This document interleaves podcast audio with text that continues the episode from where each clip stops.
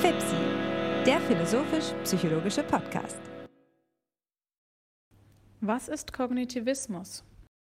Herzlich willkommen, meine Damen und Herren, zur 40. Folge des Podcasts FIPSI, der philosophisch-psychologische Podcast, in dem wir Gespräche über wissenschaftliche Themen führen. An meiner Seite steht wie immer Hannes Wendler. Hannes, guten Tag. Hallo Alexander, es ist schön mal wieder hier zu sein. Es ist kein sonderlich schöner Tag draußen. Umso leichter fällt es mir hier zu sitzen, auch wenn es mir an Sonnentagen auch nicht sonderlich schwer fällt. Aber ich bin umso freudvoller heute, uns dieses Grundlagenthemas anzunehmen, das wir uns vorgenommen haben, nämlich das Thema des Kognitivismus. Und es ist, ähm, wie so oft, ein Thema, ähm, das du schon in verschiedenen Zusammenhängen behandelt hast, weswegen ich sehr gespannt bin, also nicht nur in Lehrveranstaltungen, sondern eben auch in Publikationen, weswegen wir alle gespannt sein dürfen, was du hier äh, uns vorstellen wirst. Ich hoffe, dass ich da nicht enttäusche, aber ich werde mein Bestes geben.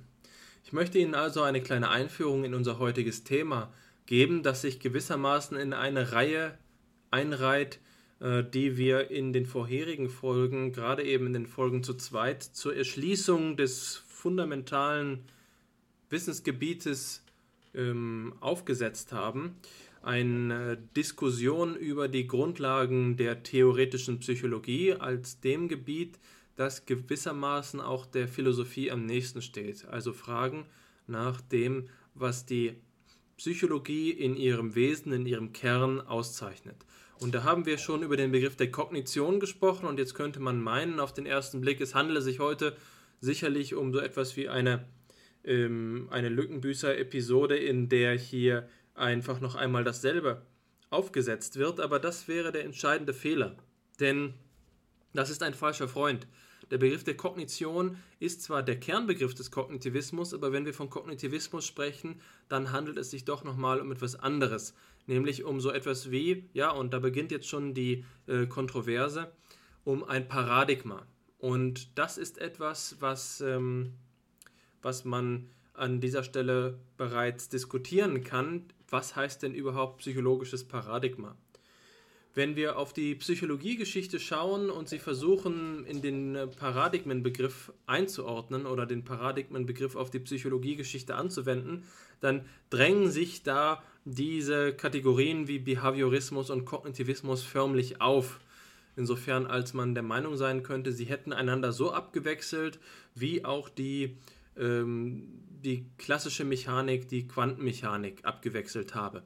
Aber das ist nicht so einfach und darüber haben wir auch schon in FIPSI in der Vergangenheit gesprochen, dass es doch Kontinuitäten und nicht nur Disruptionen in der Beziehung zwischen Behaviorismus und Kognitivismus gibt. Kognitivismus als Paradigma zu bezeichnen, kann also nicht einfach dasselbe bedeuten, wie es in dem Sinne wäre, den wir von äh, Thomas Kuhn, dem bekannten ähm, Vertreter des, äh, des kritischen Rationalismus kennen. Dennoch ist es zu einem gewissen Grad gerechtfertigt, den Kognitivismus als ein Paradigma zu bezeichnen, wenn wir nämlich davon sprechen, dass es sich um eine Art von Forschungsprogramm handelt, bei dem sich Kontexte erschließen, insbesondere auch personelle Kontexte, was oft vernachlässigt wird. Warum wird es vernachlässigt? Weil wir in der Psychologie gemeinhin nicht dazu neigen, einen Fokus auf Einzelpersonen zu setzen. Es gibt in der Gegenwart viele Publikationen, in denen Autorengruppen auf, ähm, auftreten. Ich arbeite gerade an einer Publikation zusammen mit Uwe Wolfrath, einem Professor aus Halle, und wir untersuchen die Entwicklung von psychologischen Publikationen über die letzten 100 Jahre am Beispiel einer Zeitschrift ähm, die 100 Jahre alt wird. Und da zeigt sich in statistischer Analyse, dass die Autorenzahlen im Laufe des letzten Jahrhunderts kontinuierlich beinahe, also natürlich nicht ganz kontinuierlich, aber weitgehend kontinuierlich gestiegen sind. Das heißt, die durchschnittliche Zahl für einen Artikel vor ähm, 100 Jahren in so einer Zeitschrift der damaligen Zeit ähm, ist wenn überhaupt 1,1, aber in der Regel vermutlich noch kleiner. Das heißt, wir haben fast immer genau einen Autoren und ähm, heutzutage ist es eben so, dass der Durchschnitt auf 3,5 gestiegen ist. Dementsprechend ist es eher ungewöhnlich, wenn ich jetzt sage, dass der Kognitivismus personell ausgezeichnet ist.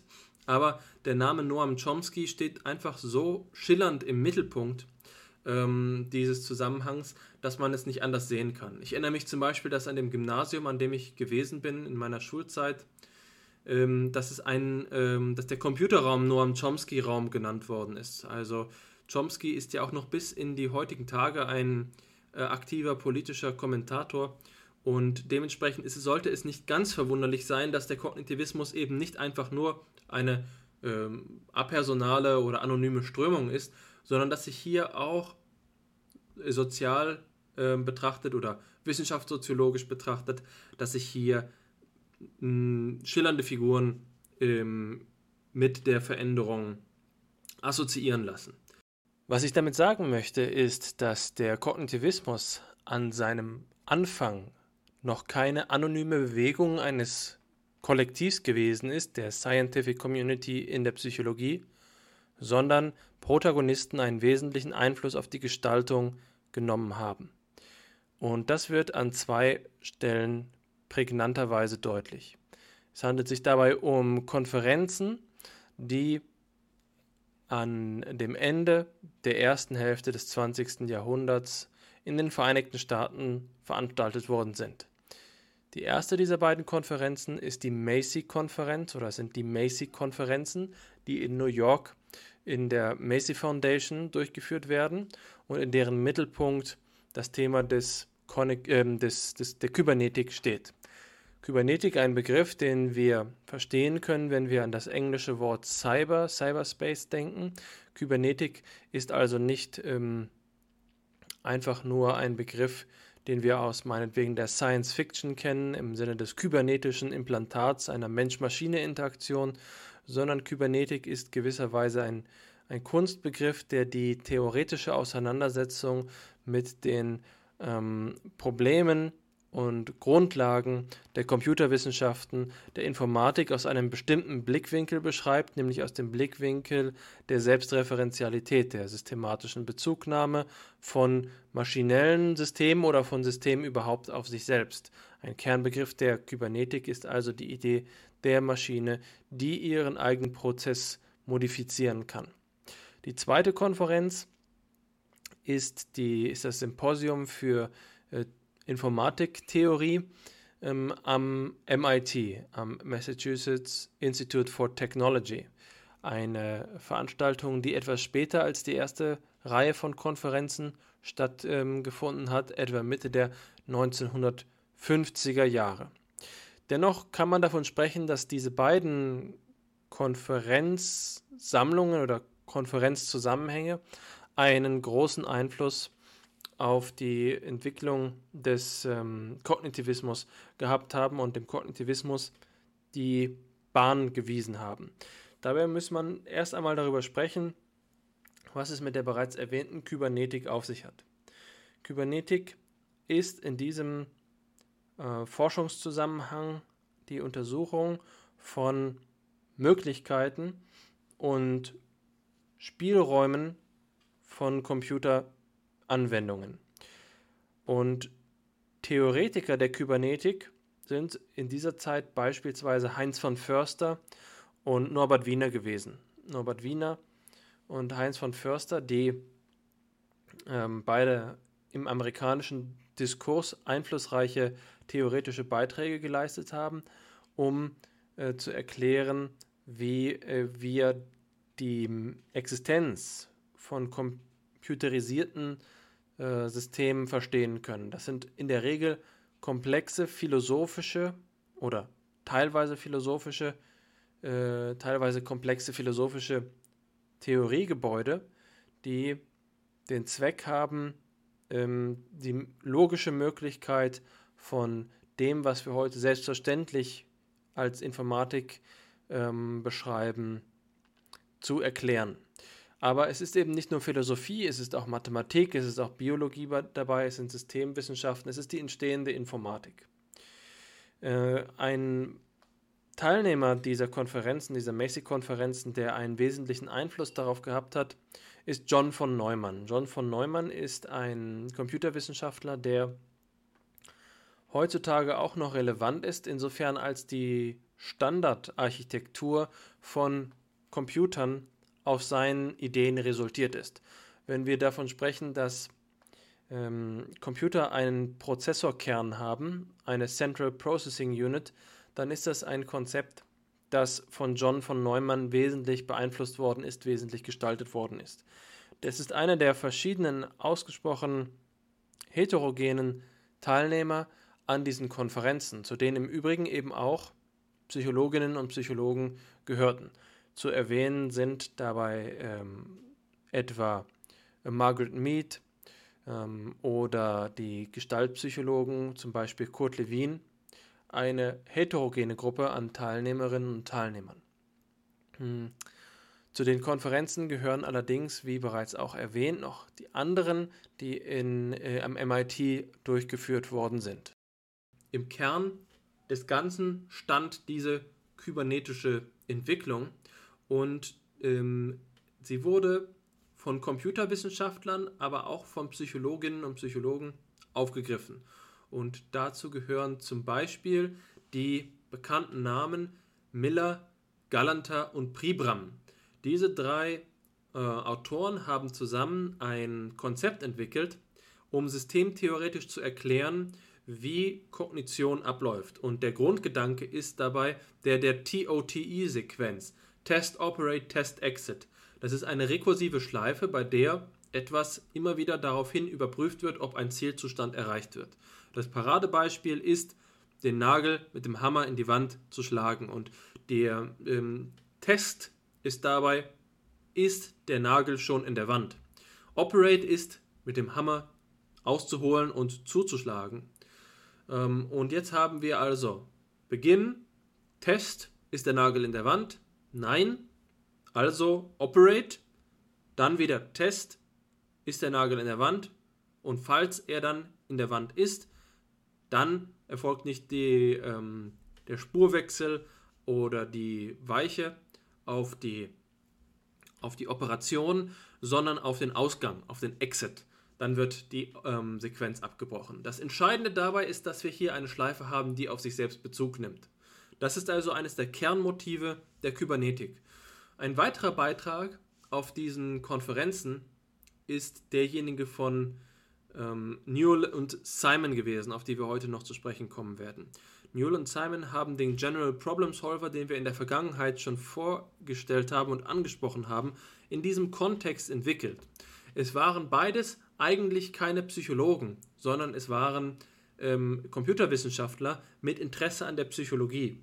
Das ist so etwas wie das historische Panorama, das ist die Keimzelle des Kognitivismus, aber der Kognitivismus ist zugleich eine Strömung, die erstens schon früher angelegt ist, ja, und zwar insofern, als sich ähm, eine Kontinuität zur klassischen, pragmatisch-funktionalistischen Psychologie in den Vereinigten Staaten ergibt, also sagen wir mal William James, und auf der anderen Seite ähm, sich innerhalb des Kognitivismus eine Sammelbewegung, ähm, äh, eine Sammelbewegung stattfindet, indem wir verschiedene Namen aus zwar vergleichbaren, aber nicht immer deckungsgleichen ähm, konzeptuellen Kontexten finden. Ich will einfach mal die folgenden ähm, ähm, Namen erwähnen. Wir haben Tversky und Kahnemann. Tversky und Kahnemann sind mit ihrem Programm der Untersuchung von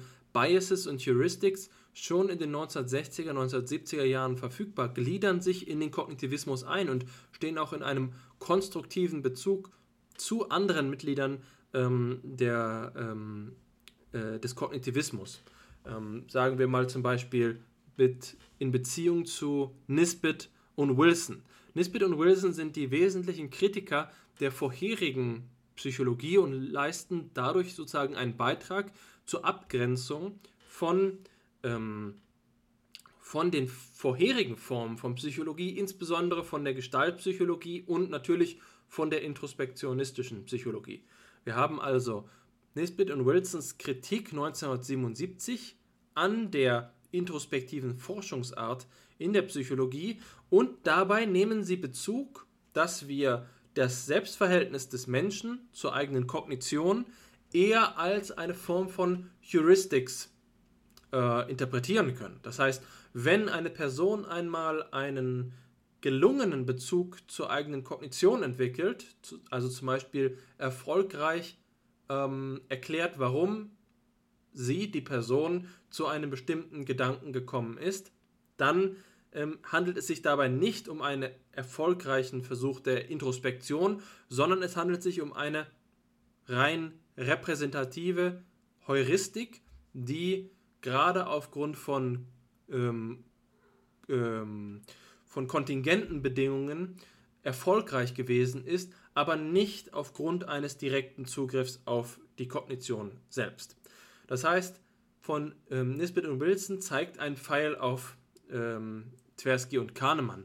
So ergeben sich hier die unter diesen Protagonisten des frühen Kognitivismus äh, Verweise untereinander, bei denen man allerdings auch Abgrenzungen äh, untereinander zugleich ähm, feststellen kann. Das heißt, der Kognitivismus ist nicht so etwas gewesen wie eine Schule, die von einem einheitlichen Punkt ausgeht und sich entwickelt. Diese Konferenzen am MIT, die ich erwähnt habe, waren zwar wegweisend, aber sie sind nicht die, darin erschöpft sich nicht der gesamte Kognitivismus. Was ist jetzt der Unterschied zwischen Kognitionswissenschaften und Kognitivismus? Kognitionswissenschaften sind die, ist dieser interdisziplinäre Zusammenhang, der sich im Wesentlichen mit Kybernetik auseinandersetzt, den ich vorhin dargestellt habe. Aber ähm, dem, der Kognitivismus ist davon nicht weder ein einfacher Teil, sodass man sagen könnte, der Kognitivismus sei der psychologische Ableger der Kognitionswissenschaften, ähm, noch ist es so etwas wie eine strikte Alternative. Kognitivismus ist, wenn wir den Begriff Englisch verwenden, eine Form von ähm, oftmals auch polemisierender Beschreibung. Das ist im Deutschen nicht dasselbe, aber wenn wir Cognitivism sagen, dann ist das mithin ein Vorwurf. Ein Vorwurf, man würde die Psychologie reduktiv auf diesen Ansatz beschränken. Ähm, dieser Vorwurf ist nicht, ähm, nicht falsch und nicht richtig, also man kann ihn nicht von der Hand weisen. Äh, er ist sicherlich auch begründet, aber wenn wir vom Kognitivismus sprechen, müssen wir sehen, dass er mit im Raum steht. Kognitivismus ist eine, ein Versuch der Kategorisierung von einer bestimmten Art und Weise Psychologie zu betreiben, den, der aus verschiedenen Weisen in einer Form der Anklage vorgetragen worden ist. Ach, diese Kognitivisten, so ungefähr. Der Kognitivismus kann also festgelegt werden auf der einen Seite als ein ähm, als die Benennung von einer Forschungsart, die festgelegt werden soll auf etwas, was bestimmten Überzeugungen durchaus auch fälschlicherweise oder streitbar fälschlicherweise anhängt. Man kann also sagen, der Kognitivismus ist in der einen Begriffsverwendung ähm, ein polemischer Begriff zur Bezeichnung einer Forschungsart. Und es ist wichtig, das im Hinterkopf zu behalten, denn ähm, die Auseinandersetzung, die wir heute damit leisten werden, ist ja auch eine der Kritik und äh, teilweise der, äh, der Polemik. Auf der anderen Seite haben wir den Kognitivismus als einen rein deskriptiven Begriff, äh, bei dem wir sagen könnten, das ist der Versuch zu beschreiben, was nach der kognitiven Wende in der Psychologie äh, stattgefunden hat. Und das ist, wie gesagt, etwas, was nicht einheitlich ist. Es gibt hier interne Widersprüche. Der Kognitivismus im anderen Sinne ist keine Form der Polemik, sondern ein Versuch der Deskription dessen, was nach der kognitiven Wende in der Psychologie passiert ist. Es geht nicht darum, dass wir äh, mit dem Begriff etwas Eindeutiges beschreiben können. Es ist also ein historischer Begriff. Es ist ein Begriff, der versucht, einen Zusammenhang herzustellen, der nicht zwingend ist. Wir haben ja in unserer letzten Sitzung mit Herrn Krüger über die Frage gesprochen, ob äh, die philosophische Anthropologie als eine einheitliche Strömung bezeichnet werden kann. Und genauso wie das auch zum Beispiel für den französischen Poststrukturalismus erfolgt ist, kann man das auf jeder wissenschaftsgeschichtlichen Ebene diskutieren. Wenn wir vom Kognitivismus sprechen, drohen wir also so etwas wie einen Strohmann zu konstruieren, in dem eine Einheitlichkeit erzeugt wird, wo in der Sache eigentlich ein gemischter Diskurs stattgefunden hat. Das muss man zur Kenntnis nehmen. Trotzdem ist es, glaube ich, begründet von einigen ähm, Tendenzen der Psychologie in der Zeit nach der kognitiven Wende zu sprechen, einigen vereinheitlichenden Tendenzen, bei denen einerseits durch gemeinsame Bezugnahmen, die ich ja von vornherein erwähnt habe, also der Verweise der Wissenschaftlerinnen und Wissenschaftler untereinander und andererseits eine Art der, eine, eine Forschungsart, dass äh, sie anerkannt werden kann und vor allen Dingen im Kontrast zu vorherigen, ähm, äh, vorherigen Weisen der psychologischen Forschung gehört. Zu erwähnen ist, dass, ähm, dass zum Beispiel in dem Kognitivismus keine Tierversuche stattgefunden haben oder in der Regel Tierversuche nicht interpretiert wurden, während der Behaviorismus äh, wesentlich auf die Untersuchung von, ähm, von Tieren ausgerichtet gewesen ist. Oder ein anderer Teil des Kognitivismus ist eben die Bezugnahme auf Konzepte wie Bewusstsein, Geist, Information und Funktion in einem spezifischen Sinne, den man nicht unbedingt mentalistisch nennen muss, aber der doch so etwas wie eine Rückkehr in die Innensphäre des Geistes ähm, ge gestattet. Und das ist auch schon ein neuralgischer Punkt, über den wir uns gleich unterhalten müssen. Denn der Kognitivismus ist natürlich auch in der gegenwärtigen Psychologie nicht die einzige Alternative. Äh, der Kognitivismus ist ähm, ein, ein Ansatz, der zum Beispiel im Kontrast steht zum Konnektionismus. Konnektionismus ist etwas, was wir auch in der gegenwärtigen Psychologie immer wieder finden. Eine Forschungsart, in der wir nicht den, ähm, die Idee der seriellen Verarbeitung auf Ebene von Symbolen im Mittelpunkt des Programms finden, sondern indem wir eine subsymbolische ähm, Verarbeitung von Informationen, die im Nervensystem stattfindet, also biologisch, äh, biologisch begründet ist, vorfinden. Das ist also eine Möglichkeit, äh, den Begriff Kognitivismus konstruktiv zu verwenden, während die Polemik einen destruktiven Charakter hat und oft dazu dient, den sogenannten Kognitivismus anzuklagen, kann Kognitivismus auch dazu dienen, Diskurse zu markieren, um ähm, Spielräume oder gemeinsame Voraussetzungen zu, ähm, zu bezeichnen.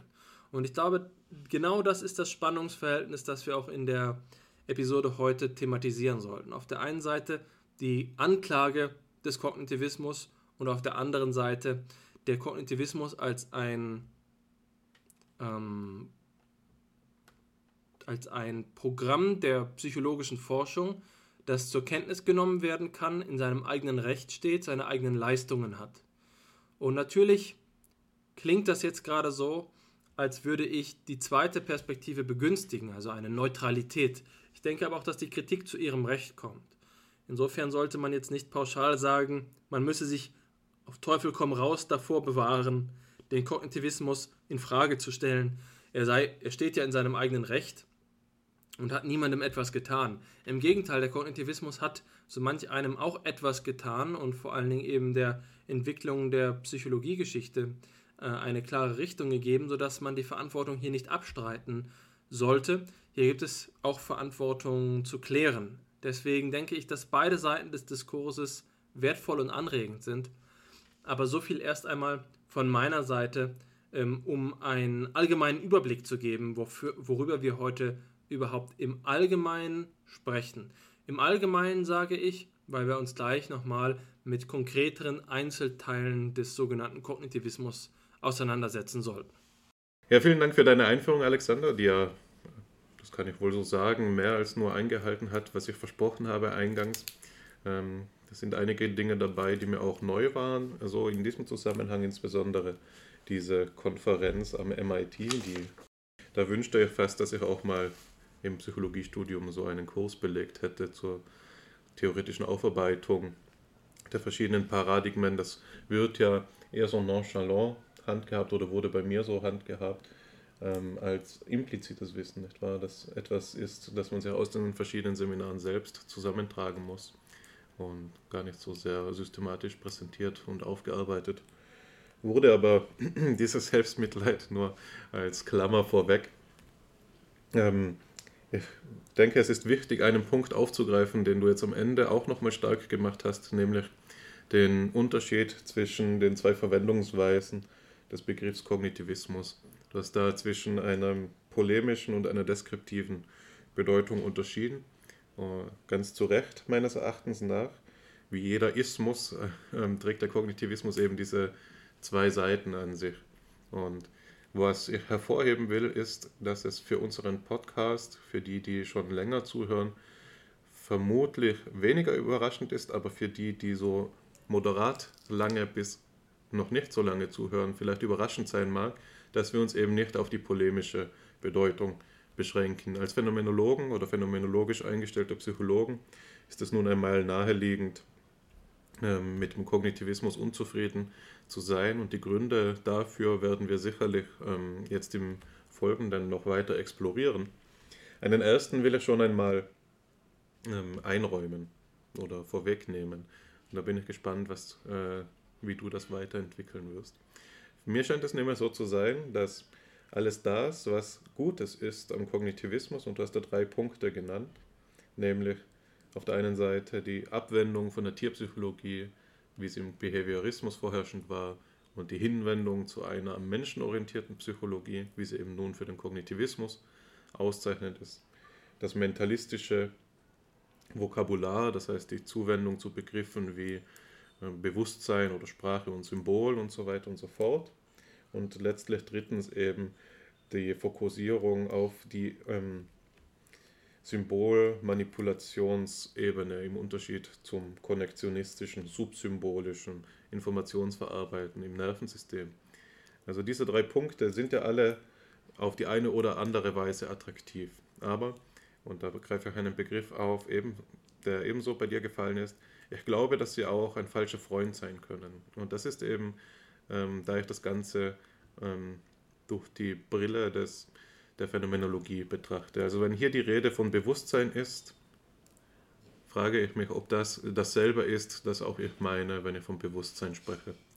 Also ist hier, ähm, wenn wir von der, in der Phänomenologie von Bewusstsein sprechen, meinen wir so etwas wie den, dasjenige, in dem alle Erfahrung gegeben ist, nicht wahr?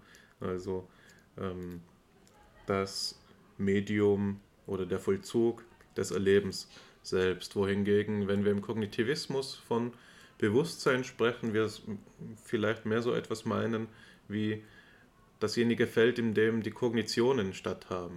Und das ist, mag klingen zunächst wie eine relativ harmlose, neutrale Übersetzung dessen, was ich gerade gesagt habe, doch der springende Punkt ist doch der Unterschied von Erfahrung und Kognition. Und wenn wir eben auf die anderen beiden Punkte, die du genannt hast, äh, neben dem mentalistischen Vokabular eben hinblicken, dann wird auch klar, was der Unterschied sein wird. Auf der einen Seite ist Kognition etwas, das primär menschlich ist. Auf der anderen Seite ist Kognition etwas, das symbolisch vonstatten geht oder auf der Ebene der Symbolmanipulation anzusetzen ist. Ähm, daraus ergeben sich verschiedene Implikationen. Also es ist so etwas, im Verhältnis zum Erfahrungsbegriff ist das etwas, das deutlich anspruchsvoller ist, das mehr voraussetzt. Also man könnte sagen, die Erfahrung ist im Verhältnis zur Kognition der weitere Begriff. Und die Kognition ist Teil der Erfahrung, zwar auch nicht immer, aber ähm, umgekehrt gilt das nicht für die gleiche Anzahl der Fälle. Also hier haben wir schon mal eine erste Kritik, die man einräumen könnte. Es ist doch noch eine Blickverengung für die Psychologie, wenn sie sich als kognitivistisch begreift, so unter, durch die Brille des Phänomenologen eben. Es gibt noch eine weitere Implikation, die für mich wichtig ist, und das ist eben die wissenschaftsphilosophische äh, Implikation, die darin liegt, dass die Kognition eben etwas ist, das wir auch in früheren Episoden schon als einen Verlegenheitsbegriff ausgewiesen haben. Man könnte ihn, und so wird es auch an vielen Stellen handgehabt, austauschen durch den Begriff der intervenierenden Variable. Also die, das, was wir kognitiv nennen, ist nicht so sehr inhaltlich bestimmt, sodass wir sagen können, eindeutig ist das Denken der paradigmatische kognitive Prozess und alles andere Kognitive ist auf die eine oder andere Weise mit dem Denken verwandt, sondern es ist mehr so etwas wie ein Sammelbegriff, nicht wahr? Es gibt eine Kognitivität der Emotion, es gibt eben das Denken als kognitiv, es gibt ähm, andere symbolmanipulierende ähm, Vorgänge, die schon auch auf der Ebene der Wahrnehmung statthaben und so weiter. Vielleicht ein, ein klassisches Beispiel, das mir einfällt, ist auch die ähm, Imagination als typische Kognition so die, und so weiter und so fort. Man kann dann fragen, ist das Träumen noch kognitiv?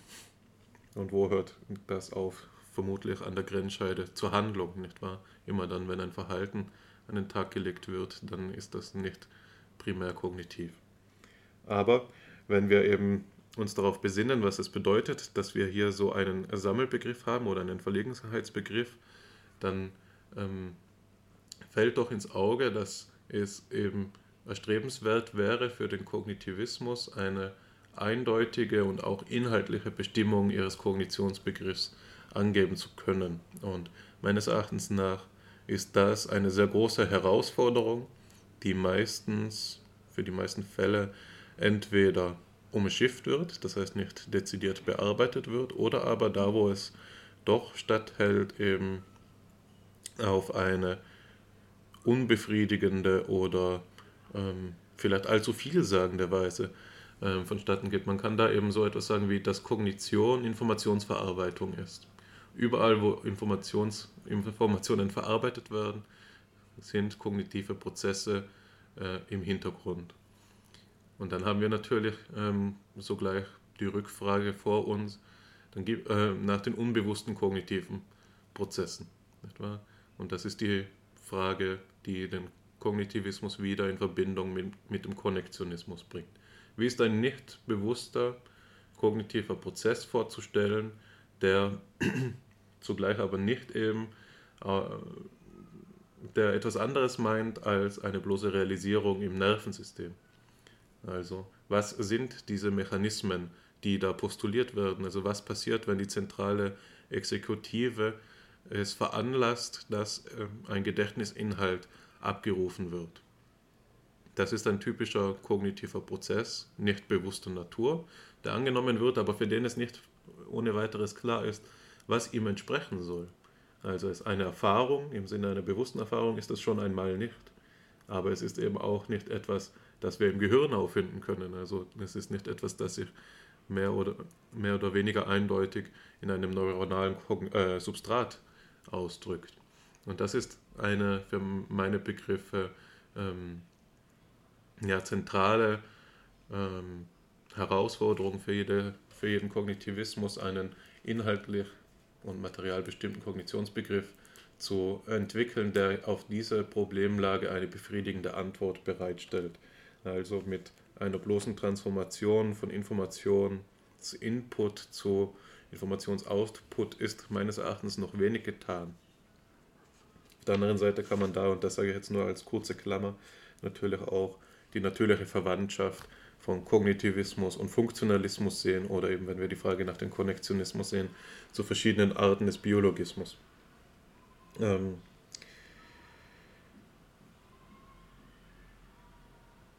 Exakt.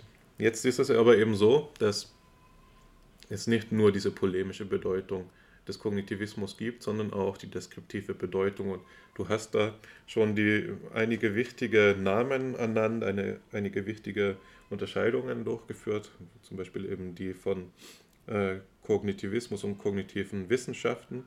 Und da möchte ich nur kurz nochmal darauf hinweisen, dass du gesagt hast, die kognitiven Wissenschaften sind so etwas wie ein Schirmbegriff, ein Umbrella-Term für alles das, was ähm, du jetzt im weiter gefassten Rahmen der Kybernetik ähm, skizziert hast. Das heißt, in sich ein vielgestaltiges, aus verschiedenen Wissenschaftsdisziplinen aufgebautes Projekt, das im weitesten Sinne eben am Phänomen des Kognitiven interessiert ist und daran arbeitet. Das heißt, darunter fallen auch Computerwissenschaften, darunter kann Logik fallen, darunter kann Psychologie fallen und so weiter. Alles das ist Kognitionswissenschaft. Und jetzt habe ich gesagt, die Kognition selbst ist ein Verlegenheits- oder ebenso ein Schirmbegriff. Und das ist natürlich jetzt ähm, gefährlich, insofern, als dass es dazu verleiten kann, Kognition, Kognitionswissenschaft und Kognitivismus noch einmal miteinander zu vermengen. Man muss da sehen eben, dass die Kognition der Grundbegriff beider, beider kontrastierter Paradigmen ist, sage ich jetzt mal Kognitivismus und Cognitive Science und ähm, dieser Schirmbegriff-Charakteristik eben auch auf äh, Gegenstandsebene äh, eingeführt werden kann oder ich das gerade gemacht habe. Hm. Der deskriptive Sinn von ähm, Kognitivismus, auf den wollte ich eben noch kurz zu sprechen kommen. Es ist, glaube ich, ähm, hier so eine, ja, ein zweischneidiges Schwert. Auf der einen Seite ist es so, wie du sagst, der Kognitivismus hat sehr bedeutende und wichtige Neuerungen in der Psychologie gezeitigt. Ähm, das sieht man vielleicht schon als Vorwehe bei, bei Tolmans Rattenstudien. Das sieht man aber ganz sicherlich bei späteren Beispielen, wie du sie genannt hast, beispielsweise eben die Heuristics and Biases Forschung, Kahnemann und Tversky oder eben die ganzen Weiterentwicklungen die in jüngster Zeit daraus entstanden sind. Gigerenzer, Fiedler, wer auch immer. Hm. Auf der anderen Seite ist es auch so, und das ist die Rückfrage, die ich eben an dir stellen will, auf deskriptiver Ebene, dass der Kognitivismus ähm, so einige ja, Opfer am Gewissen hat. Und eines davon habe ich versucht eben zu skizzieren. Es ist eben, der Kognitivismus hat sich ja nicht bloß gegen den Behaviorismus durchgesetzt, sondern er hat sich auch gegen ähm, introspektionistische Psychologien durchgesetzt oder hat sich im weiteren Sinn auch gegen ähm, geisteswissenschaftliche Psychologien durchgesetzt. Und das hat meines Erachtens nach zu tun eben mit der natürlichen Liaison, die besteht zwischen Kognitivismus und naturwissenschaftlicher Methodologie, ähm, die eben auf geisteswissenschaftlicher Seite schwieriger herzustellen ist. Und jetzt wäre meine Frage an dich, ähm, worin du die größten ja, Opfer des Kognitivismus siehst, eben aber ja, mit der Bitte oder mit dem, ja, mit, ja doch, man kann schon sagen, mit der Bitte, das Ganze noch äh, zunächst einmal auf deskriptiver anstatt auf polemischer Ebene zu verhandeln. Der Aufforderung will ich gerne nachkommen. Ich glaube, dass du mit der Zweiheit Erfahrung und Kognition, mit der mit, dem, mit der Dichotomie schon eine wichtige Orientierung gegeben hast.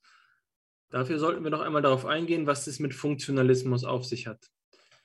Der Funktionalismus ist eine Forschungsart, der, ähm, die sich im Anschluss an den Pragmatismus entwickelt.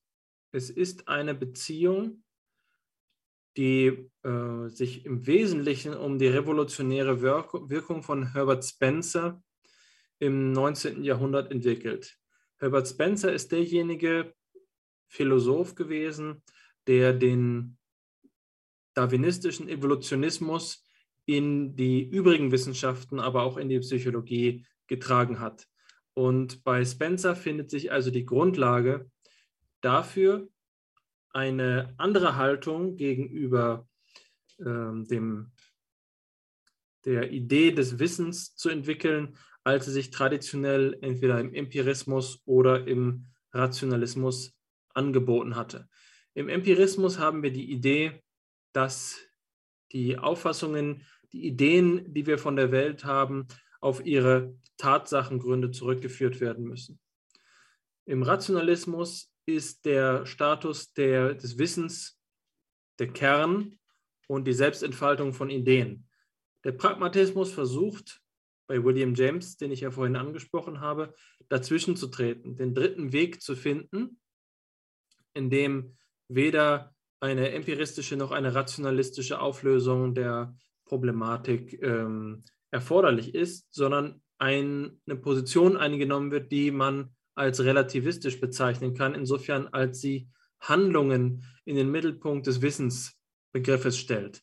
Wissen ist eine Form von Handlung, in dem wir eben kontextabhängig äh, verstehen können, was gerade das Wissen für eine Bedeutung trägt.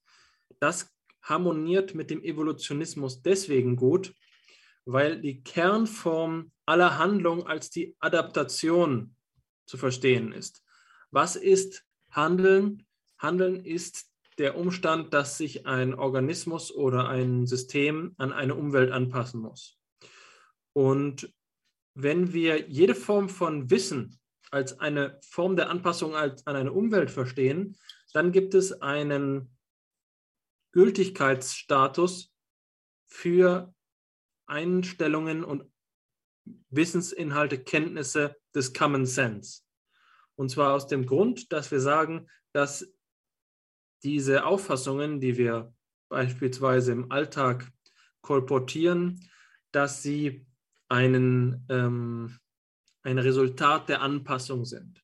Anders gesagt, jede Form von kognitiver Aktion dient der Anpassung eines Systems an seine Umwelt, dementsprechend auch das, was wir gemeinhin über uns für richtig halten. Und das ist deswegen wichtig, weil im Funktionalismus jetzt erklärt werden kann, wie beliebige Inhalte der Erfahrung, zum Beispiel seltsame Verhaltensweisen, bei denen wir impräzise sind, eigentlich der Anpassung dienen. Das ist ja die Kernaussage der, des Heuristikenansatzes von Kahnemann und Tversky. Der ist insofern funktionalistisch, als dieser Grundgedanke fortgetragen wird, der auf Herbert Spencer und auf Darwin zurückgeht, dass wir Kognition als einen Anpassungsprozess verstehen können. In dem Sinne sprechen wir von Adaptive Cognition. Adaptive Cognition. Wenn wir jetzt uns also fragen, woher haben die Kognitivisten ihre Explananda, dann ist die Antwort, dass sie dafür keinen Prozess der naturwissenschaftlichen Auflösung des Scheins, den wir als das galiläische Weltbild beschreiben können, mit den Worten von Edmund Husserl, benötigen. Nach Husserl ist die Standardvorgehensweise der Naturwissenschaften, dass alle Erscheinungen als Schein deklariert wird sodass man vermittels der wissenschaftlichen Methode auf die objektive Verfassung der Welt dahinter vordringen muss, bevor man auf etwas stößt, mit dem es sich zu operieren lohnt. Das ist jetzt in der kognitivistischen Psychologie anders, insofern als sie funktionalistisch ist. Sie sagt nicht, dass unsere alltäglichen Verhaltensweisen bloßer Schein seien. Sie sagen, dass die Kognitivisten sagen, dass es sich um Funktionen handelt, die der Anpassung dienen, sodass wir uns überhaupt nicht um ihre Auflösung bemühen müssen, sondern wir mit ihnen operieren können. Und das ist, glaube ich, charakteristisch für die Vorgehensweise der Theorienbildung und Hypothesenprüfung in der jüngeren Psychologiegeschichte. Wenn wir ein beliebiges Konstrukt, sagen wir mal Selbstwirksamkeit, Erwartung oder etwas anderes äh, untersuchen, dann müssen wir dafür nicht erst einmal die alltäglichen Assoziationen, die sich dabei ergeben, dekonstruieren, sondern wir bestimmen das neu, aber in dem, was es ohnehin schon erscheinend ist, und zwar als eine funktionale äh, einen funktionalen Zusammenhang. Das ist wichtig, das voneinander zu unterscheiden. Das heißt, wir sagen nicht einfach, wie es mit dieser galiläischen Einstellung wäre, dass es überflüssig ist, sich über die ähm, Bedeutung der alltäglichen Verhaltensweisen Gedanken zu machen, sondern die ähm, Verhaltensweisen werden als Funktionen der Daseinsbewältigung, der Anpassung bestimmt. Und aus dem Hintergrund lässt sich leicht verstehen, weswegen im Kognitivismus auf eine bestimmte Weise argumentiert wird. Und da ist mein Paradebeispiel die Problemlösungsforschung, mit der ich mich ja ganz gut auskenne. Wenn ich versuche zu erklären, weswegen ich in der theoretischen Seite meiner Arbeit so argumentiere, wie ich argumentiere, dann ist die Schwierigkeit dabei, begreiflich zu machen, weswegen das nicht selbstverständlich ist. Und die Antwort darauf ist etwas, was sich nur auf dem Wege dieses Funktionalismus einholen lässt. Wenn wir über das Problem lösen als eine Funktion der Umweltanpassung sprechen, ergeben sich andere mh, hm, Erklärungsmuster, als wir es normalerweise in der Wissenschaft für gewöhnlich halten. Wenn wir einen Physiker oder einer Chemikerin über die Schulter schauen, dann sind die theoretischen Abstraktionen, die dabei stattfinden, von einer ganz anderen Argumentationslogik, als wir es in der, ähm, in der Psychologie betreiben. Wenn ich mich also theoretisch mit der Frage auseinandersetze, ob Newell und Simon, Newell und Simon die Frage nach ähm, dem Problem richtig gestellt haben, dann ist das etwas, bei dem es augenscheinlich um Alltäglichkeiten geht. Wir mit Begriffen operieren, die wir aus unserem gewöhnlichen Lebensvollzug kennen. Gerade deswegen, weil der Kognitivismus in dieser Tradition steht. Und das führt mich an den Punkt, an dem wir sagen, woher nimmt der Kognitivismus seine Hypothesen? Und ähm, die Antwort darauf ist, er kann sich aufgrund seines Unterbaus, auf seines geistesgeschichtlichen äh, Unterbaus darauf verlassen, dass Common Sense, also dieser Kernbegriff des Pragmatismus, Common Sense, keine bloße Hürde ist, sondern selbst schon ausreichend Komplexität enthält. Und vor dem Hintergrund lässt sich verstehen, weswegen dieser Unterbau so wenig diskutiert ist. Wir sprechen im Kognitivismus einfach darüber, dass ähm, diese Ereignisse stattfinden, weil wir, weil das, was Face Validity, Augenscheinvalidität heißt, so ein starker Motivator für die Theoriebildung ist. Man kann sich dem Common Sense anvertrauen aus den genannten Gründen und das führt dazu, dass der Kern der Arbeit in der Funktionsbestimmung ist, nicht in der Phänomenbeschreibung. Die Phänomenbeschreibung, die für die deskriptive Psychologie, für die naturwissenschaftliche Psychologie im strengeren Sinne, in diesem galileischen Sinne, für die phänomenologische Psychologie viel problematischer ist, ist im Kognitivismus leichtgängig. Und deswegen können wir die Muster der Argumentation beobachten, die sich im Kognitivismus einstellen. Wenn wir zum Beispiel die erwähnten Newell und Simon nehmen, dann argumentieren sie dafür, dass wir das Problemlösungsverhalten des Menschen mit der Computermetapher erklären können. Und die Argumentation ist dabei die folgende, nach einem Muster, was ich gleich erklären werde. Man sagt, wenn man einen Computer konstruiert, der ein Problem so löst, wie es ein Mensch tun würde, gibt es keinen Grund davon auszugehen, dass der Mensch auf andere Weise operiert als der Computer. Die Ergebnisse hinter allen Bedingungen gleich sind. Was ist das für ein Argumentationsmuster? Es ist ein stark pragmatisches Argumentationsmuster, das wir von William James kennen. William James nennt es das Principle of Observability.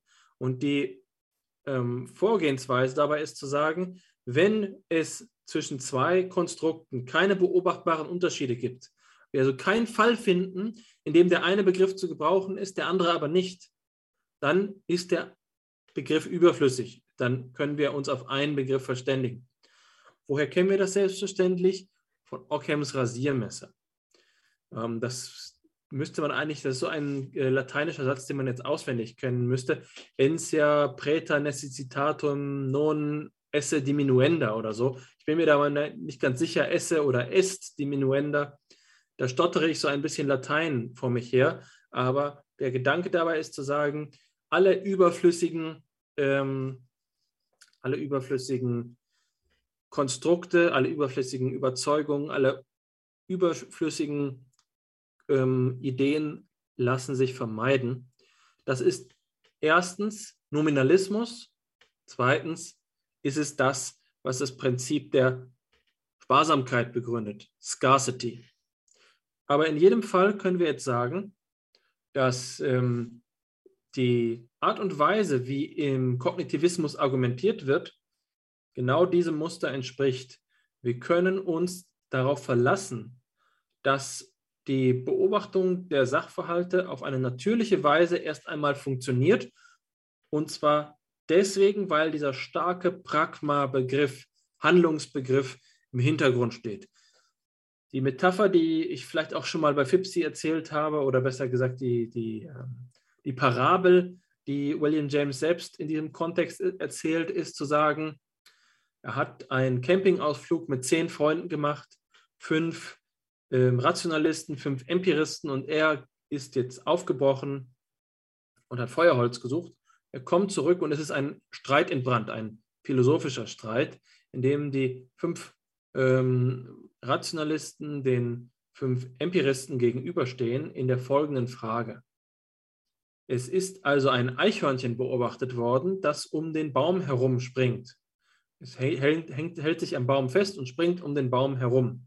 Und jetzt ist die Frage, wenn das Eichhörnchen jetzt eine gleichbleibende Geschwindigkeit hätte bei der Umrundung des Baumes und ein Mensch genau gegenüber von dem Eichhörnchen mit derselben Winkelgeschwindigkeit um den Baum herum ginge, an dem das Eichhörnchen ist, ihm das Eichhörnchen aber nie zu Gesicht kommt, hat der Mensch das Eichhörnchen umrundet oder nicht?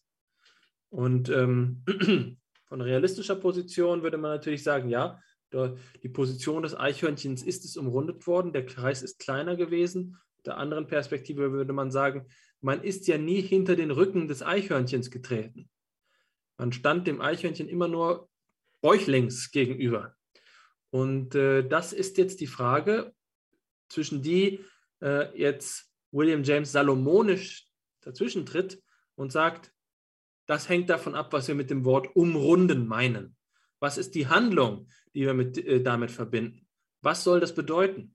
Und das ist sozusagen die, der Pragmat, äh, pragmatistische Winkelzug, den man jetzt auch auf alle weiteren Explanander der Psychologie anwenden kann, dass wir uns einfach nur darüber verständigen müssen, was damit in diesem performativen Sinne gemeint ist. Es ist keine Begriffsbestimmung nötig. Wir können uns einfach auf einen gemeinsamen Alltagsbezug verständigen, ähm, in dem handlungshalber die Begriffe klar werden. Das steht natürlich in Verbindung mit dem, worüber du gerne sprichst, Ordinary Language Philosophy und vielem anderen, ein Motiv, das in unseren Zeiten vermutlich jedem bekannt ist.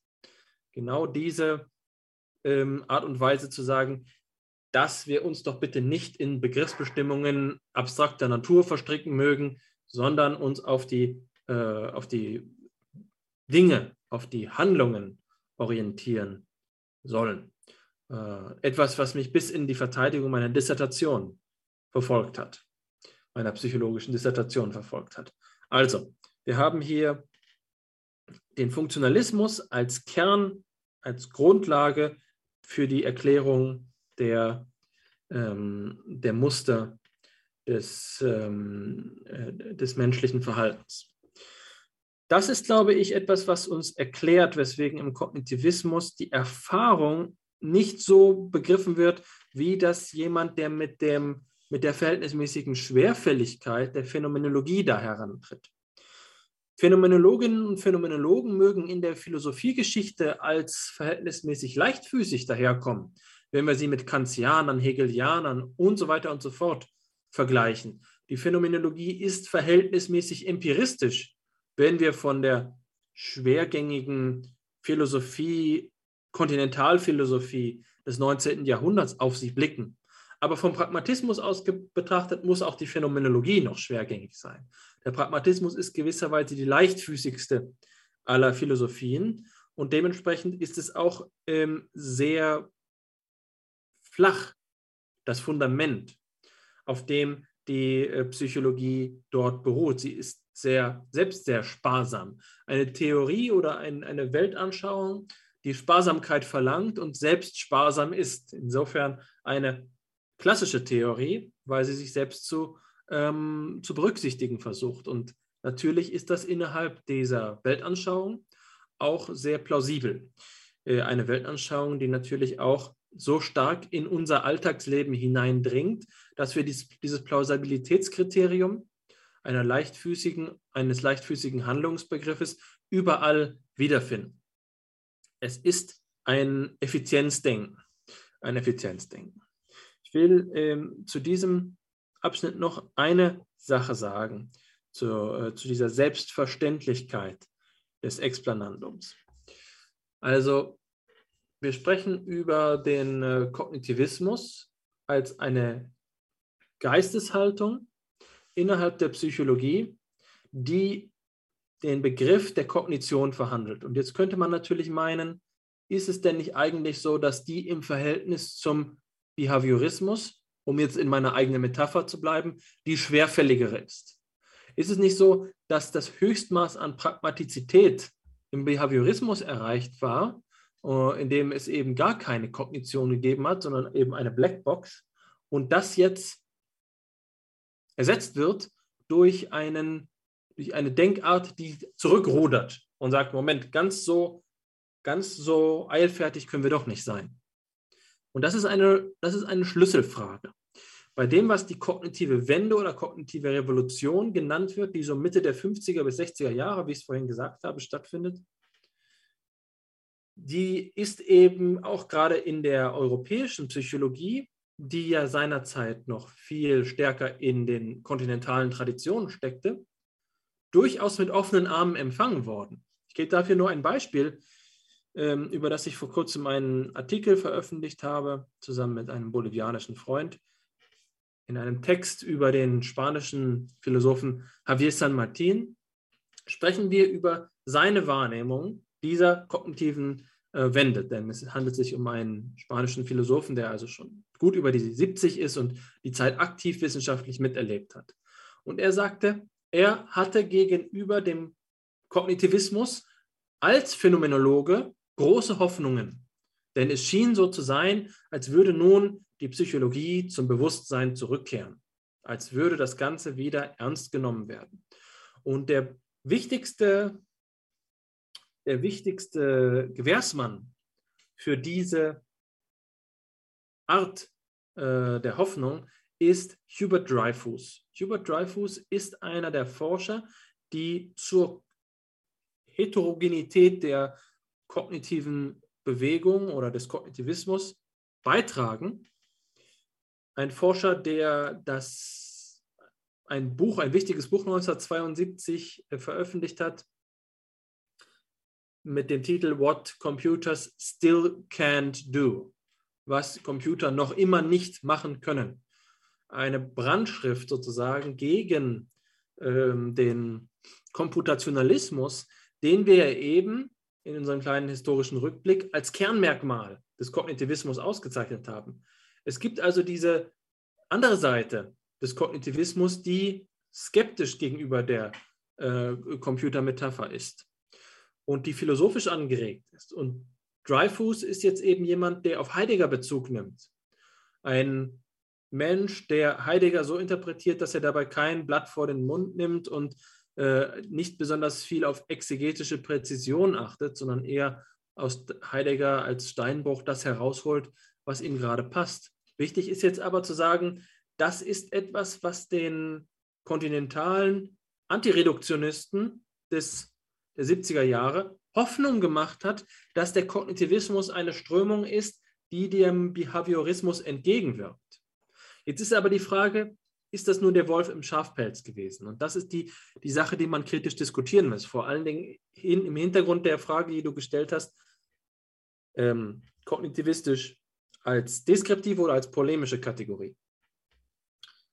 Man ist ja doch dazu geneigt, jetzt polemisch zu sagen, ja, es, es war der Wolf im Schafspelz. Der Kognitivismus ist eigentlich nur eine Transformation des Behaviorismus, der seine äh, seine Schwächen kompensiert und ähm, genau in der Tradition, die du ja vorhin genannt hast, mit Tolman und Hepp und so weiter und so fort, eine Kontinuität entwickelt. Das heißt, das ist eigentlich im Kern noch immer derselbe Pragmatismus, der jetzt eben den Behaviorismus zum Kognitivismus fortsetzt. Das ist das eine. Und das andere ist eben, dass man es doch auch anerkennen muss, dass der Kognitivismus eine heterogene äh, Veranstaltung ist. Es ist nicht ganz so einfach, ihm hier den Teufel an die Wand zu malen. Ähm, das, das, davor sollte man sich zu gewissen Graden zurückhalten. Also zumindest zum einen Teil der, der sogenannten kognitiven äh, Strömung oder der, der kognitiven Wende handelt es sich um ein, eine Rückkehr zu anderen Denkformen. Sicherlich ist ein gutes Beispiel dafür Noam Chomsky, den ich vorhin erwähnt habe, der ja in einer Kritik des, ähm, des radikalen Behaviorismus von Skinner in Bezug auf den Spracherwerb dafür spricht, dass es eine ähm, Universalgrammatik gibt, die er sogar nativistisch zu vertreten bereit ist. Ja? Also man könnte fast sagen, hier wird übers Ziel hinausgeschossen. Chomsky meint, es gibt universelle Strukturen, die uns äh, in der Wiege angelegt sind, in denen wir sinnvolle Sätze von sinnlosen Sätzen unterscheiden können.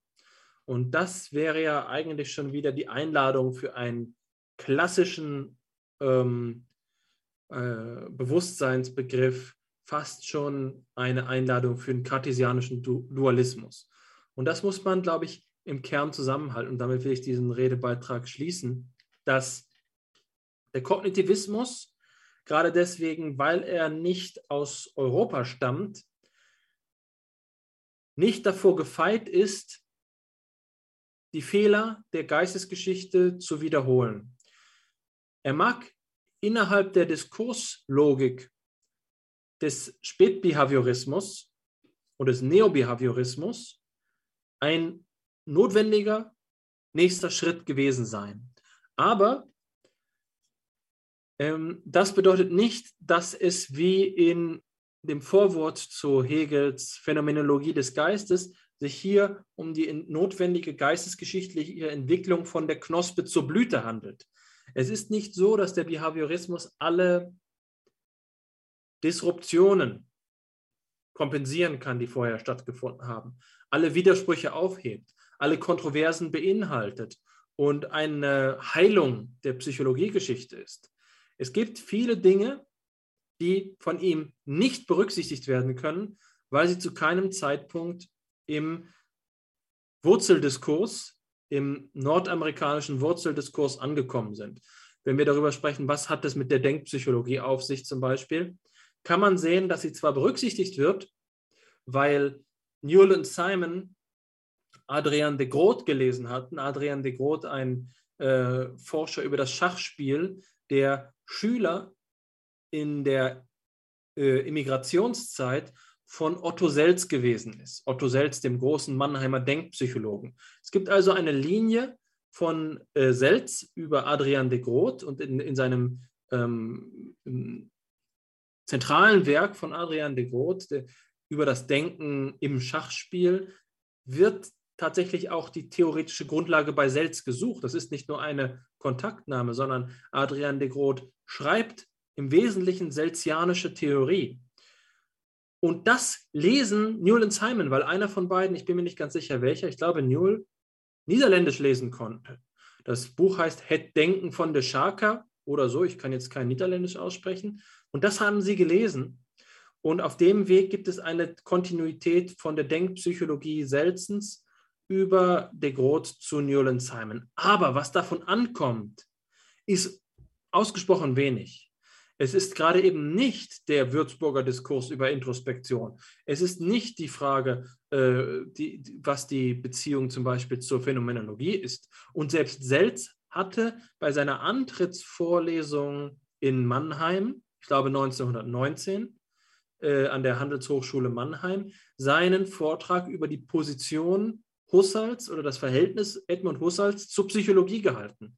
Also Selz war sich sehr wohl der Diskursspannungen bewusst und hat begriffen, dass Denkpsychologie keine ähm, einfache Sache ist. Äh, aber was davon dann über de Groot bei Newell und Simon ankommt, ist vor allen Dingen die Methode der Think Aloud Protocols.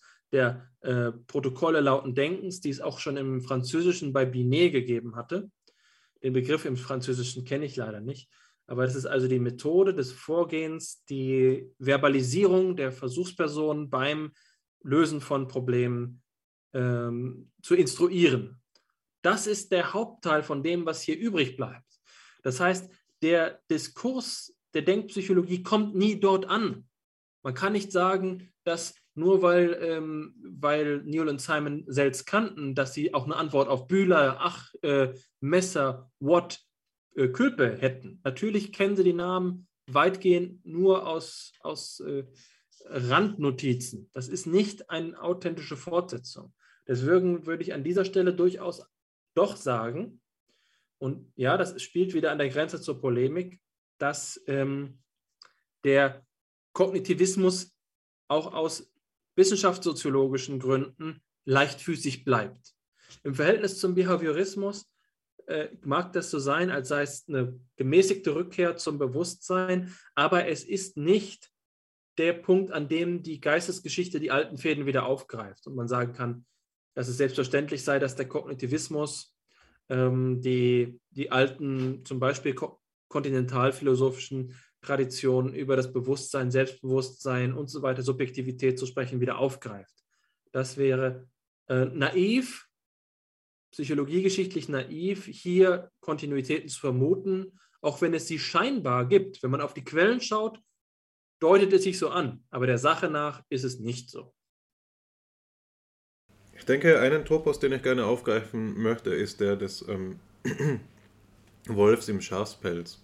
Also das ist ja letztlich auch der Topos, mit dem du geendet hast. Und ich glaube, dass in diesem Zusammenhang die zentrale Frage für mich diejenige ist, in welchem Sinn und Ausmaß überhaupt die Rede von einer Rückkehr zu äh, den alten Formen des Denkens angebracht ist. Ähm, du hast es ja gerade ähm, sehr anschaulich gemacht an diesem Beispiel der Lektüre von Newland Simon, äh, von ähm, Adrian de Groot und eben insofern durch die Bezugnahme auf Otto Selz, dass es eben wenig ist, was da angekommen ist von dem wirklich vorhergehenden älteren Diskurs. Und ich glaube, es hat dafür eben nicht nur diese wissenschaftssoziologischen Gründe, von denen du gesprochen hast.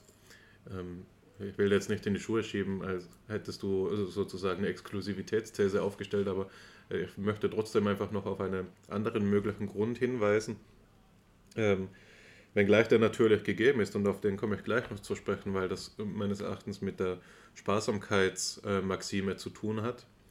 Ähm, der andere Grund, der mir vorschwebt, ist der, der sich noch einmal aus der Konstellation dieser Mercy-Konferenz ähm, her sehen lässt, nämlich dass doch zu einem großen Anteil wichtige Wegbereiter des Kognitivismus und Wegbereiterinnen des Kognitivismus ähm, Quereinsteiger waren. Und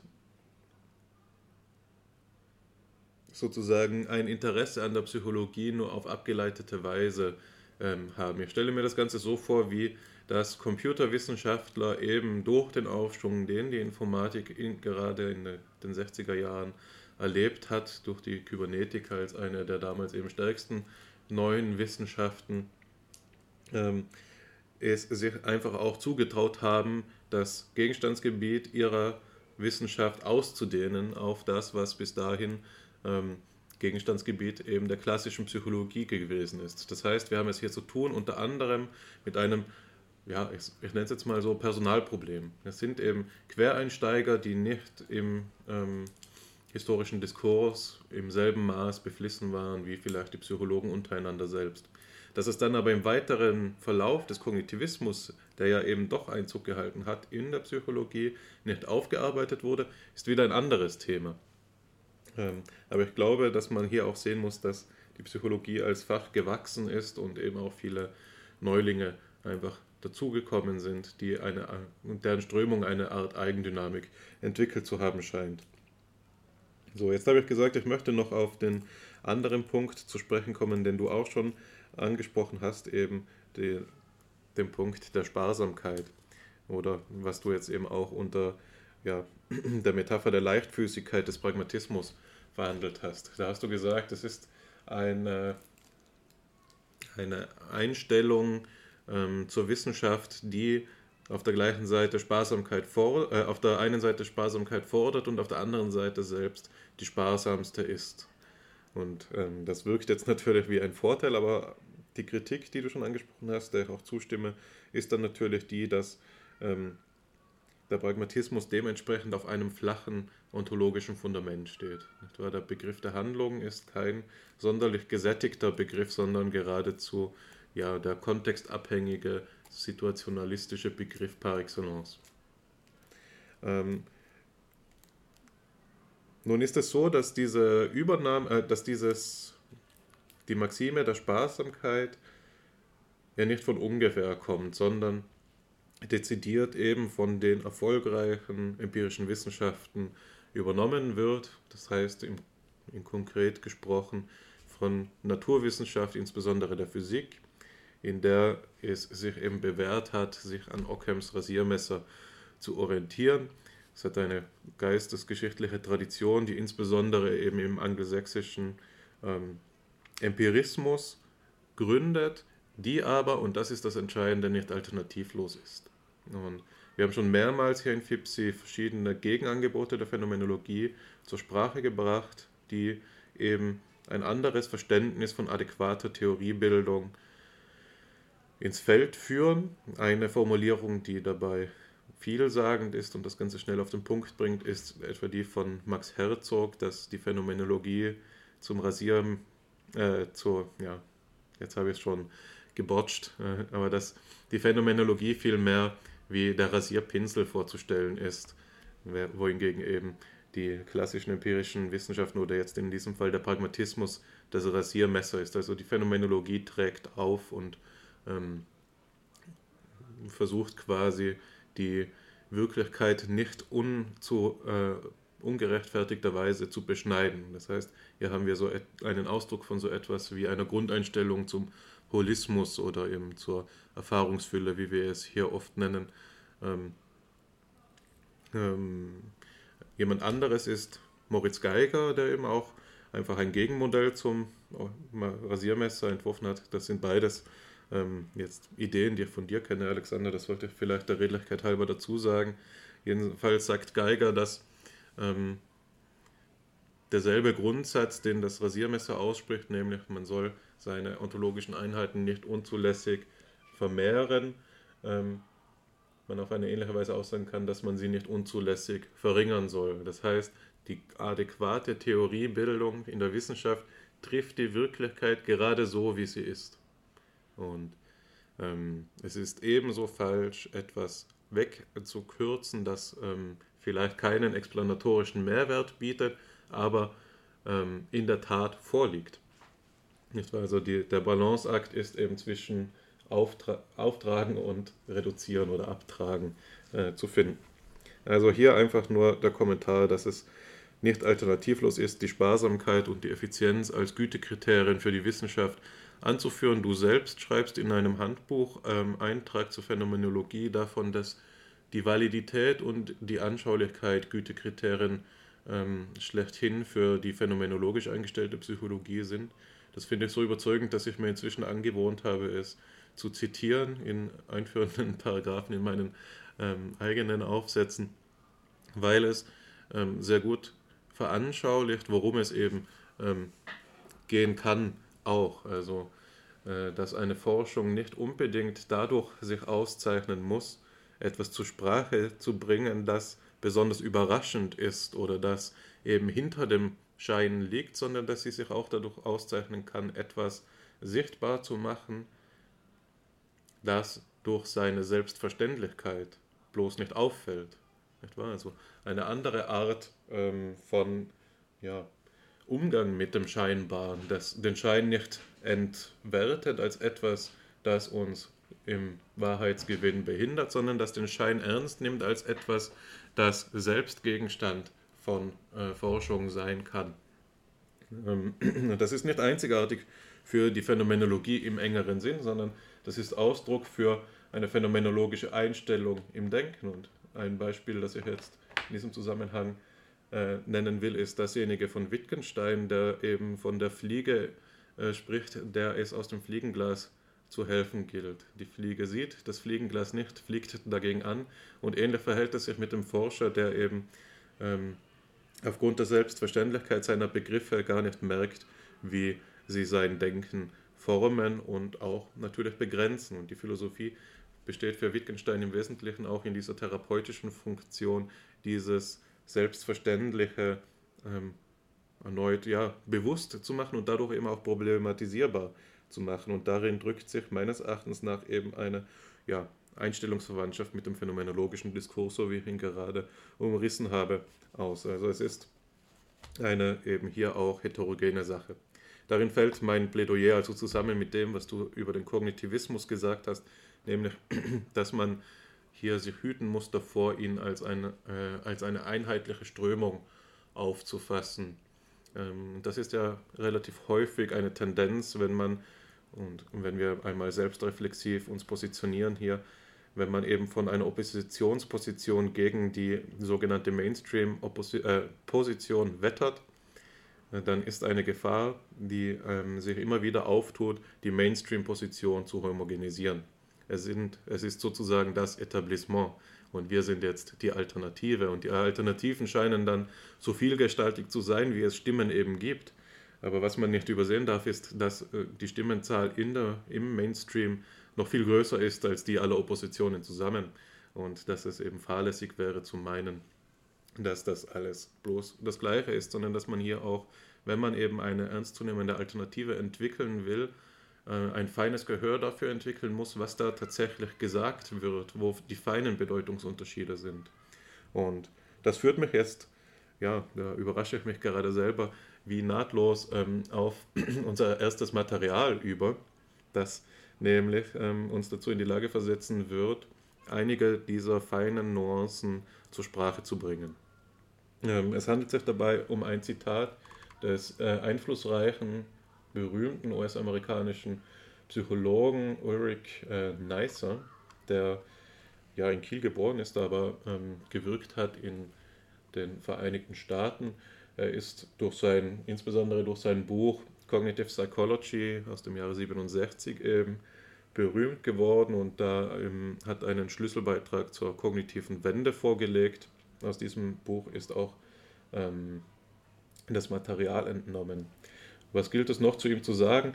Ja, mehr als ich jetzt sagen kann. Ähm, er ist ähm, berühmt geworden, äh, unter anderem bekannt geworden für seine Forschungen zum Gedächtnis. So stammen etwa die Begriffe des ikonischen Gedächtnisses oder des echoischen Gedächtnisses, also das, was bei der auditorischen Schleife wichtig ist, von ihm. Er hat aber auch in den 90er Jahren ähm, die American Task Force ähm, zur Intelligenzforschung geleitet, die eben Studien zum Verhältnis von Intelligenz und Rasse durchgeführt haben und das im Zeitalter eben der ähm, Dekade des Gehirns. Das heißt, hier haben wir es mit einer Überlappung zu tun, das ja als, also des Paradigmas des Kognitivismus, das durch Neisser eben mitgeprägt und entworfen wurde und dem Paradigma, das man seit längerer Zeit als den nächsten großen Kandidaten handelt, nämlich dem ja, der Neuropsychologie im weitesten Sinne. Ja, aber so viel dazu. Man könnte, wie gesagt, noch vieles weiteres sagen und wahrscheinlich ähm, wirst du das auch noch tun, Alexander. Das will ich dann gerne dir überlassen. Aber jetzt wende ich mich mal der Quelle zu, die sich eben mit den Präsuppositionen der kognitiven Psychologie befasst. Es ist ungewöhnlich für FIPSI nicht nur ein Zitat abzudrucken, sondern ein vorstrukturiertes Material. Aber heute ist es so. Lassen Sie sich darauf ein mit uns. Auf der linken Seite sehen Sie Neisser selbst, eine Fotografie von ihm. Und auf der rechten Seite im Text sehen Sie verschiedene Ismen, könnte man sagen, die eben der, das Forschungsprogramm von Neisser auszeichnen. Und das erste davon ist der ontologische Realismus, zu dem Neisser sagt, Zitat, There certainly is a real world of trees and people and cars and even books. Des Weiteren, ich gehe die jetzt einfach einmal durch, bevor ich sie dann kommentiere und dir dann den Raum gebe, sie auch weiter zu kommentieren. Des Weiteren drückt Neisser so etwas wie einen epistemologischen, indirekten Realismus aus, wenn er sagt, We have no direct immediate access to the world. Ähm, ja, das ja, ich gehe es wirklich einfach durch, auch wenn es mir schwerfällt, das nicht alles äh, direkt zu kommentieren. Empirismus drückt er dann aus, wenn er sagt, whatever we know about reality has been mediated, not only for the organs of sense. Und ähm, den Empirismus kann man dadurch weiter qualifizieren, dass man eben einsieht, dass bei ihm auch ein gemäßigter Sensualismus vorliegt, wenn er sagt, but by complex systems which interpret and reinterpret sensory information, cognitive psychology, which is itself much concerned with information. Ach, das waren zwei Zitate, ja. Aber was man sieht, ist, dass der ähm, gemäßigte Sensualismus sich dadurch ausdrückt, einmal durch den ähm, zentralen Informationsbegriff in der kognitiven Psychologie, der eben andererseits durch die Interpretation sensorischer Information qualifiziert und spezifiziert wird. Also Information ist gebunden an Sinnlichkeit, die Aufnahme von Informationen, insbesondere aus der Umwelt. Er fügt sich auch in ähm, das ein, was man mechanistische Systemtheorie nennen könnte. Hier eine Passage wäre die, dass er sagt, die Activity of the äh, dass er von der Aktivität kognitiver Systeme spricht, die Activity of Cognitive Systems, oder dass er eben von sogenannten Cognitive Mechanisms spricht oder Psychological Processes, eben System, Mechanismus, Prozess als Zentralbegriffe der Systemtheorie. I do not doubt that human behavior and consciousness depend entirely on the activity of the brain. Also wenn Neisser hier diese Zweifellosigkeit an einer vollumfänglichen Abhängigkeit ähm, psychologischer Prozesse am Gehirn spricht, drückt er seinen Biologismus aus. Ähm, den, der Biologismus steht ja, davon haben wir schon gesprochen, in einer ja, natürlichen Passung zur Computermetapher, die auch Neisser, Neisser akzeptiert, wenn er sagt, we must be careful not to confuse the program with the computer that it controls. Des Weiteren ist er Pragmatist oder pragmatisch eingestellt und sagt, we are still asking how the mind und jetzt eben die Emphase works. Also der Geist ist hier etwas, der arbeitet.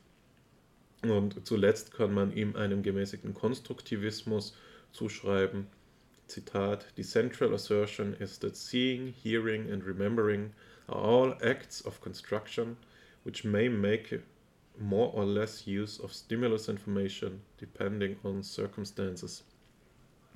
So, das mag jetzt für Sie, die Zuhörenden, natürlich viel gewesen sein. Ich ähm, lade Sie dazu ein, dass Sie das Ganze auf YouTube, wo die Folie eben abgedruckt ist, einmal ansehen, vielleicht den Podcast pausieren und das mit Ruhe ähm, zu Gemüte führen. Es ist wirklich etwas, das wahrscheinlich auditorisch alleine schwierig aufzunehmen ist, aber wir wollen jetzt unser Bestes dazu tun, das Ganze noch einmal Revue passieren zu lassen. Also wir haben das am Schirm sozusagen, machen Sie sich keine Sorge.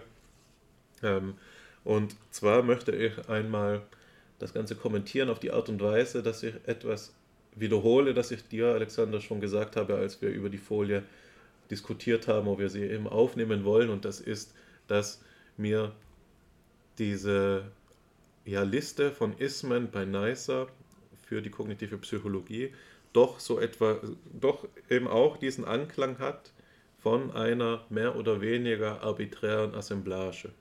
Nicht wahr? Also es ist hier die Rede von den verschiedensten Auffassungen, die die verschiedensten Subsparten der Wissenschaftsphilosophie betreffen. Ähm, und eben nicht alle auf der gleichen Abstraktionsebene anzusetzen sind. Auf der einen Seite haben wir hier einen ontologischen Realismus, wir haben eine mechanistische Systemtheorie und wir haben eine eingeschränkte Computermetapher. Es wirkt mir doch so, als wäre ähm, diese kognitive Psychologie so etwas wie ein Flickenteppich, nicht wahr? Und als würde es sich lohnen, darüber nachzudenken, nachzudenken, wie anders man sie zusammennähen könnte.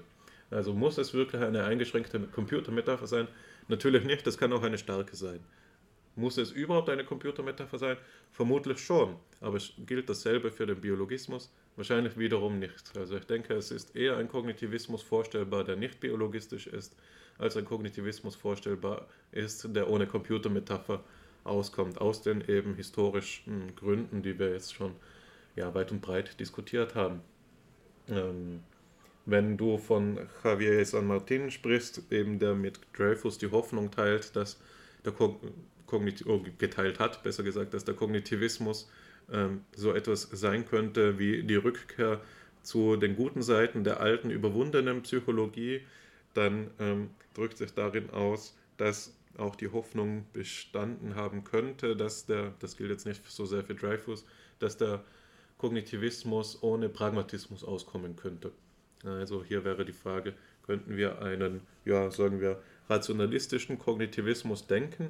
Meine Vermutung ist ja, wenn ich an das Forschungsprogramm von ähm, Newland Simon denke, das für mich doch deutlich ähm, rationalistischer ähm, aufgestellt ist als beispielsweise das Programm von ähm, Kahnemann und Tversky, die sozusagen Paradepragmatisten sind. Ähm, ja, also das als Beispiele, wie man umgehen kann mit so verschiedenen Ismen, Darstellungen und eben aufweisen kann, dass diese ähm, Stellschrauben doch, ja, wie man jetzt, nicht, dass ich ein Handwerker wäre, aber wie man im Handwerksjargon sagt, ein gewisses Spiel aufweisen. Das heißt, an denen kann man noch rütteln. Ähm, das ist ein Punkt, der so gut ist wie jeder andere, auch um erst einmal dir das Wort zu übergeben, Alexander, und dir die Chance zu geben, eben ausatmend über diese ähm, Assemblage, wie ich es genannt habe, von Präsuppositionen der kognitiven Psychologie zu reflektieren. Ich freue mich darauf zu hören, was du zu sagen hast. Ulrich Neisser hat dieses Buch geschrieben und damit den Versuch unternommen, die erste systematische Darstellung des neuen Paradigmas zu, ähm, zu erzeugen. Und man muss sehen, dass das eben auch aus noch einer Zeit kommt, Ulrich Neisser, wie du schon gesagt hast, mit deutscher Herkunft, in der die Psychologie, die kognitive Psychologie noch nicht mit dem gleichen Selbstvertrauen aufgetreten ist. Deswegen sind die Sätze, die wir jetzt hier zusammengefasst haben, tatsächlich äh, einer also anerkennenswerten Absicht zuzuschreiben, nämlich tatsächlich einmal die äh, Grundlagen des eigenen Forschens zu benennen. Wenn wir heutzutage Lehrbücher oder Zusammenfassungen des kognitivistischen Denkens finden, dann findet man selten einen solche Bekenntnis zu den Grundlagen, zu den eigenen weltanschaulichen und philosophischen, wissenschaftstheoretischen Überzeugungen.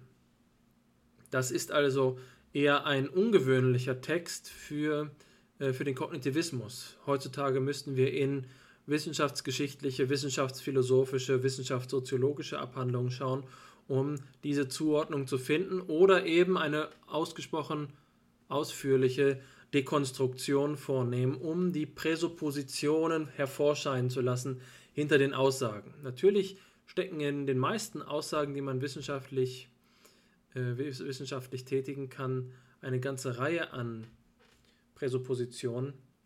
Ähm, aber sie zu dekonstruieren, sie zum Vorschein zu bringen, fällt oft schwerer, als es jetzt hier so ist. Diese, dieses Einleitungskapitel der Cognitive Psychology ist dicht und weist viele Hinweise auf. Ähm, und ich glaube, das ist auch einfach mal diese Auflistung hier von insgesamt ja einer ganzen Reihe von ähm, Bekenntnissen, ist ein, auch mal ein gutes Beispiel, wie man theoretische Psychologie betreiben kann, was es heißt, theoretisch psychologisch zu arbeiten, welche Analysemöglichkeiten verfügbar sind.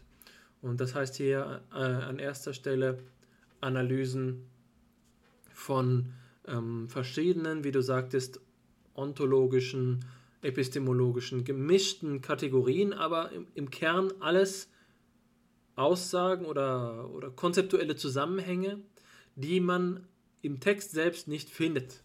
Das sind also Verweise, wenn wir sagen, dass die Aussage, es gäbe eine reale Welt, eine Realität, ein, eine Wirklichkeit, dass das ontologischer Realismus ist, dann ist das nichts, was Ulrich Neisser äh, pauschal vermutlich von sich hätte sagen können. Wenn man ihn jetzt auf die Folter spannt, wenn man ihm die Pistole auf die Brust setzt und sagt, Ulrich, bist du ein ontologischer Realist? Und dann würde er vielleicht auch zögern und sagen, was, mit wem assoziiere ich mich hier? Mit wem affiliiere ich mich? Wer würde dasselbe von sich behaupten? Und was bedeutet das? Was schließt das aus? Deswegen muss man solche Kategorisierungen äh, obwohl sie einen großen Nutzen haben, auch mit Vorsicht genießen. Man muss bedenken, was das bedeutet. die Kritik an den Ismen hast du ja schon angefangen. Das sind die beiden Seiten von so einer Analyse. Aber jetzt rede ich auch schon wieder auf der Metaebene. Es geht uns ja um die Objektebene. Es geht um die Frage dem, der kognitiven Psychologie oder eben dem Kognitivismus ein Gesicht zu geben. Das ist hier die Absicht und ich glaube, das ist kaum ge, ähm, verdichteter gelingen kann als mit so einer Liste, bei der klare Assoziationen gesetzt werden, klare Bindelinien hergestellt werden äh, von verschiedenen Kontexten. Das ist, sobald man es kritisch liest, hilfreich. Wenn man jetzt sagt, ähm, na klar, Neisser war Empirist, also muss er mit äh, David Hume in jeder Hinsicht einverstanden gewesen sein, dann begibt man sich natürlich aufs Glatteis. Es geht hier jetzt nicht darum, Kategorien und Denkschulen zu assoziieren, sondern erst einmal eine Ordnung zu schaffen, eine Matrix zu erstellen, als würde man äh, unter allen erdenklichen Kombinationen von entweder Dichotomen oder sogar noch mehr gliedrigen Alternativen ein, wie in einem Schachtelkasten denjenigen der kognitiven Psychologie zuordnen, wie, ja, wie in einer mehrdimensionalen Matrix. Pragmatismus, ähm, Rationalismus oder ähm, welche anderen Dimensionen sich da auch immer anbieten, die können wir hier jetzt verordnen. Und dabei muss man natürlich gleichzeitig kritisch sein, stimmt das alles so? Stimmt das alles, was hier behauptet wird? Können wir mit gutem Recht sagen, dass Neisser ein Konstruktivist gewesen ist, ein gemäßigter Konstruktivist. Natürlich lässt sich das aus so einer Teilbetrachtung nicht abschließend beantworten, aber ähm, es hilft doch, einen Einstieg zu finden, und zwar einen Einstieg zum Kognitivismus. Wir können sagen, wenn psychologische Phänomene repräsentational betrachtet werden, dann ist das wegen des epistemologischen indirekten Realismus zu einem höheren Grad mit dem Kognitivismus kompatibel, als wenn das nicht der Fall ist. Und wo finden wir das? Wir finden das zum Beispiel in der Auseinandersetzung ähm, in der Embodiment-Kontroverse. Der Embodiment-Ansatz positioniert sich klar auf einem Antirepräsentationalismus und opponiert damit dem Kognitivismus. Ja? Das ist ein Beispiel wie man das jetzt analysieren kann, wie man das nutzen kann, solche Informationen. Was ist, wenn wir jemanden finden, der keinen Mechanizismus vertritt, kein Mechan keine mechanizistische oder mechanistische Systemtheorie, sondern eine organologische Vorstellung, die holistisch ist. Ja? Dann können wir auch sagen, hier liegen Konfliktlinien, das müsste man erst einmal miteinander in Beziehung bringen. Wer jetzt also sagt, was ist eigentlich der Unterschied zwischen Kognitivismus und Gestaltpsychologie, der kann mit so einem Schema, glaube ich, viel anfangen, um zu sagen, wo Übereinstimmungen bestehen und wo äh, Divergenzen vorliegen. Das ist ähm, eine Vorgehensweise, die zu präzisieren hilft, worüber wir sprechen. Denn wenn wir bloß dabei bleiben, die psychologische Bedeutung des Kognitivismus an Personen festzumachen, ähm, haben wir das Problem der Familienähnlichkeit. Wenn wir die bisher genannten Protagonisten, Neisser, Tversky, Kahnemann, Nisbet, Wilson, Simon, Newell und so weiter und so fort, Chomsky, nebeneinander stellen und sagen, trifft denn all das, was jetzt hier die Liste genannt ist, haargenau auf sie zu und beschreibt sie, dann ist es ähm, schwer, eins zu eins Korrelationen herzustellen. Äh, es ist natürlich nicht so, dass Neisser und äh, Nisbet in allen Punkten einer Meinung gewesen sind. Da hat es Kontroversen gegeben. Aber wenn wir die Liste abstrakt verstehen und versuchen dabei allgemeine Muster herauszubilden, dann ähm, sieht, sieht man doch schon, wie es einen inneren Zusammenhang geben kann. Das gilt auch für andere Beispiele, wenn wir andere Strömungen untersuchen wollen. Strömungen freilich auch mit Unterströmungen. Das ist ja das Spannende, dass wir beim Kognitivismus bisher noch nicht von einem radikalen Konstruktivismus, einem klassischen äh, Konstruktivismus und so weiter und so fort sprechen. Das machen wir im Behaviorismus. Das heißt, vermutlich äh, muss hier die Analyse der, äh, des Kognitivismus als Bewegung noch vorangetrieben werden. Ähm, die Psychologiegeschichte ist noch nicht an den Punkt angekommen, darauf zurückblicken zu können, denn sie steht weitenteils noch mitten im Kognitivismus. Was ist jetzt äh, zu diesen Punkten zu sagen? Ich denke, dass die meisten Aspekte für sich selbst sprechen. Natürlich könnte man jetzt anfangen und zu analysieren, beginnen, was es mit dem Realismus auf sich hat, wie man dorthin kommt. Aber das ist jetzt, glaube ich, ein, das wäre eine Überstrapazierung des Erkenntnisanspruchs der aktuellen Episode. Man könnte im Gegenteil eine Episode planen, in der man darüber spricht, was bedeutet die Computermetapher im Kognitivismus. Und es gäbe viel dazu zu sagen. Was ist die Beziehung zwischen Konstruktivismus und Kognitivismus? Auch dazu gibt es viel zu sagen. Deswegen würde ich meinen, dass es an dieser Stelle im Kern dabei bleiben sollte, dass wir die wesentlichen Elemente in den Mittelpunkt stellen. So etwas wie die Begriffe wie Information, Prozess, System, Gehirn und so fort. Das sind ähm, Strukturelemente, die auf eine bestimmte Weise, nämlich im kognitivistischen Sinne geprägt worden sind, die repräsentativ für eine ganze Klasse von Denkern und Argumentationsmustern stehen. Da will ich nur einmal ein Beispiel geben, auf das ich mich in meiner eigenen Arbeit bisher schon mehrfach konzentriert habe, nämlich den Begriff der Information. Auf den werden wir jetzt auch gleich mit der zweiten Sp äh, Quelle zu sprechen kommen. Information ist ein Begriff, den wir in der Alltagssprache auf eine andere Weise verstehen, als es für den Kognitivismus selbstverständlich ist. Es gibt eine Schnittmenge, aber es gibt auch wesentliche Unterschiede. Informationen sind ja, ähm, wenn wir sie im Alltag bezeichnen, so etwas wie Wissensbestände. Ich, äh, mir fehlen die Informationen, bedeutet, dass mich noch niemand in die Kenntnis über den Sachverhalt gesetzt hat. Äh, oder vielen Dank für die Information. Das kann sozusagen eine kleine Einheit von, ähm, von Kenntnis über einen Sachverhalt sein. In der, ähm, in der kognitivistischen Forschung heißt Informationsverarbeitung Symbolprozessierung, Symboltransformation. Informationsverarbeitung ist nicht, und das ist sehr wichtig, das hier vor, hervorzuheben, ist nicht identisch mit Reiz oder Stimulus. Es ist ein neuralgischer Punkt in der Art und Weise, wie der Kognitivismus empiristisch ist. Ja?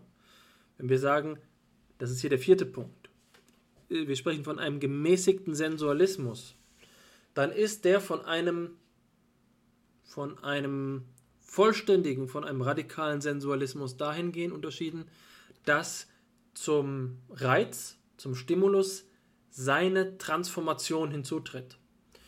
Im, im, im Behaviorismus haben wir die Stimulus-Response-Relation als Kernmerkmal. Hier tritt nicht nur die vermittelnde Variable dazwischen, die du erwähnt hast, sondern vor allen Dingen eben auch der Gedanke der Komplexität. Komplexität ist ein Schlüsselwort des Kognitivismus, ein Schlüsselwort auch der Systemtheorie. Und ähm, der Gedanke, dass Informationen nicht einfach nur so etwas wie ähm, einfache Signale sind, die auf so etwas wie die, ähm, die Codierung 1 oder 0 zurückzuführen ist oder Morsecode zurückzuführen ist. Das ist hier der interessante Kontext. Der Informationsbegriff ist nämlich genau aus diesem äh, stammt nämlich genau aus diesem Zusammenhang. Wir haben in den 1940er Jahren, 1950er Jahren in der Informatik Entwicklungen, die sich um die Personen Shannon und Weaver konzentrieren. Shannon oder auf sie konzentrieren. Shannon und Weaver haben eine Signaltheorie, äh, eine mathematische Signaltheorie entwickelt, mit dem sie den modernen Sinn des Informationsbegriffes nachhaltig geprägt haben. Und der entstammt genau diesem Morse-Code-Zusammenhang, enthält aber gerade im, im Wesentlichen die Möglichkeit, über Informationsgehalt zu sprechen. Und Informationsgehalt bedeutet ein Maß dafür, wie viel, Informa äh, wie viel, wie viel äh, Manipulation, wie viel äh, Differenzierung, wie viel Determination durch die jeweilige Information möglich wird. Das ist die Komplexität der Information. Eine Information ist also eine, ein Typ von Signal, der immanent komplex ist. Signale, die zwischen kognitiven Einheiten, kognitiven Modulen oder auch ähm, neuronalen Modulen versendet werden. Der, ein gutes Beispiel, um darüber zu sprechen, ist die Entwicklung von dem, was wir kognitive Modellierung nennen. Kognitive Modellierung unterscheidet sich von künstlicher Intelligenz dadurch, dass künstliche Intelligenz keine im Kern nicht die Nachahmung stellt. Kognitive Modellierung versucht das Modell des Menschen zu imitieren. Und die äh, wesentlichen Beiträge dazu, ähm, die in den letzten 50, 60 Jahren entwickelt worden sind, stehen im Kontext des Kognitivismus und dieses Informationsbegriffes. Zu erwähnen ist insbesondere der amerikanische Psychologe Anderson, der sich dadurch verdient gemacht hat, dass er kontinuierlich das Modell, das heutzutage ACT-R heißt, ACT-R, äh, weiterentwickelt hat. Das fing mit anderen Bezeichnungen an. Am Anfang hieß es FRAN. Und die Syntax, die Funktionsweise dieser kognitiven Modellierung ist, dass das klassische Listenlernen übertragen wird, aber dabei die Listenstruktur als komplexe Information interpretiert wird. Das heißt, wir operieren nicht nur mit 1 zu 1 Verbindungen, sondern 1 zu n Verbindungen oder n zu n Verbindungen als, als Informationsform. Wir sprechen nicht mehr nur davon, wenn wir zum Beispiel das Sprachlernen ähm, verstehen wollen, dass wir sagen, das Wort Regen ist mit dem Wort Schirm assoziiert, sondern die, das Wort Regen kann eine Liste aktivieren, kann die Wahrscheinlichkeit der Assoziation einer ganzen Liste stärken. Ähm, und das ist die, die Grundidee der Komplexität von Informationen, dass Informationen nicht nur elementaren Inhalt haben, sondern komplexen Inhalt haben können. Also eine Signalklasse. Und genau dieser Zusammenhang dass die menschliche Kognition in der kognitiven Modellierung als ein Ensemble von Modulen verstanden wird, die jeweils spezialisierte Formen der Signalinterpretation und Signalverarbeitung ähm, durchführen, ist, ein, ist eine Arbeitsweise, eine Forschungsweise, eine Konzeptualisierung, die durch den ähm, durch den Kognitivismus ermöglicht worden ist. Das ist einfach mal ein, ein Beispiel, dass man jetzt für alle Begriffe, die auf dieser Stelle zusammengefasst sind, durchführen könnte. Was heißt Real World, was heißt uh, Activity of the Brain im Kognitivismus. Jeder dieser Begriffe würde eine einzelne Darstellung verlangen, weil es sich um Kernbegriffe handelt die, äh, die sich nicht einfach aus dem Common Sense, aus dem gewöhnlichen Sprachgebrauch ergeben. Und so komponiert sich der Kognitivismus als eine Forschungstradition, als ein Paradigma, als ein Diskurszusammenhang. der in einer vergleichbaren Weise auf ähnliche Konzepte Bezug nimmt. Das wäre jetzt sozusagen eine sprachphilosophische Analyse von dem oder eine sozialphilosophische äh, Analyse von dem, was wir jetzt hier Paradigma nennen. Ja? Im Kern mh, hm, können wir uns jetzt genau darauf einlassen, um einfach mal ein Beispiel zu geben, wie kognitivistisch argumentiert wird. Und dafür würde ich gerne die zweite Quelle heranführen. Das ist nämlich ein Textauszug, der repräsentativ darstellt, wie wir kognitivistisch operieren, wie wir kognitivistisch argumentieren. Es handelt sich um einen Auszug aus einer Schrift von Herbert Simon, der hier gemeinsam mit Alan Newell abgebildet ist. Und ähm, der Textauszug stammt aus einem äh, Sammelband, in dem die, der Kognitivismus sich präsentiert hat. Und der Zweck dieses Textes ist, das Modell der Informationsverarbeitung vorzustellen. Die Quelle sagt das folgende. Apart from its sensory organs, the system operates almost entirely serially, one process at a time, rather than in parallel fashion. This seriality is reflected in the narrowness of its momentary focus of attention. The elementary processes of the information processing system are executed in tens of hundreds of milliseconds. The inputs and outputs of these processes are held in a small short term memory with a capacity of only a few between, say, 4 and 7 familiar symbols or chunks. The system has access to an essentially unlimited long term memory, but the time required to store a new chunk in that memory is of the order of seconds or tens of seconds. Was hier beschrieben wird, ist die Architektur des Arbeitsgedächtnisses in seiner Beziehung zum ähm, Langzeitspeicher.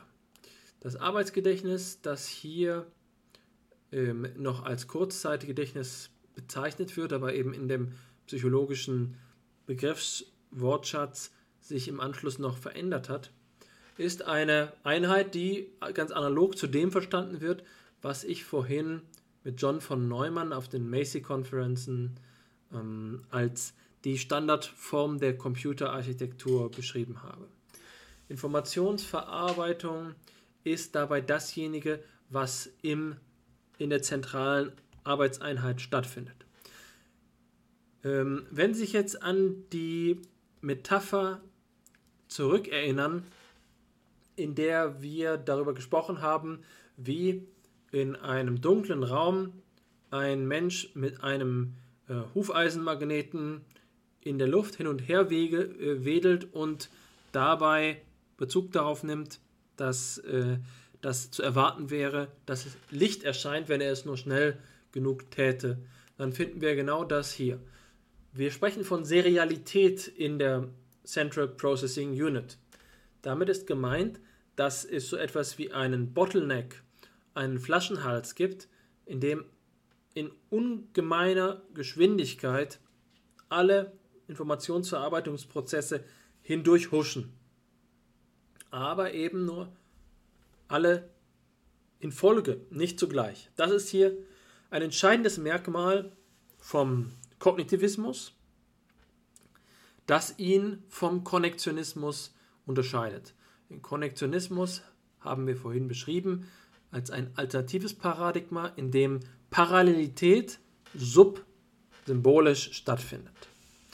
Was hier als Informationsverarbeitung von Simon beschrieben wird, das ist ähm, ein symbolischer Prozess. Und im Kern davon steht die schon von mir in einer vorherigen Episode von FIPSI erwähnte Physical Symbol Systems Hypothesis.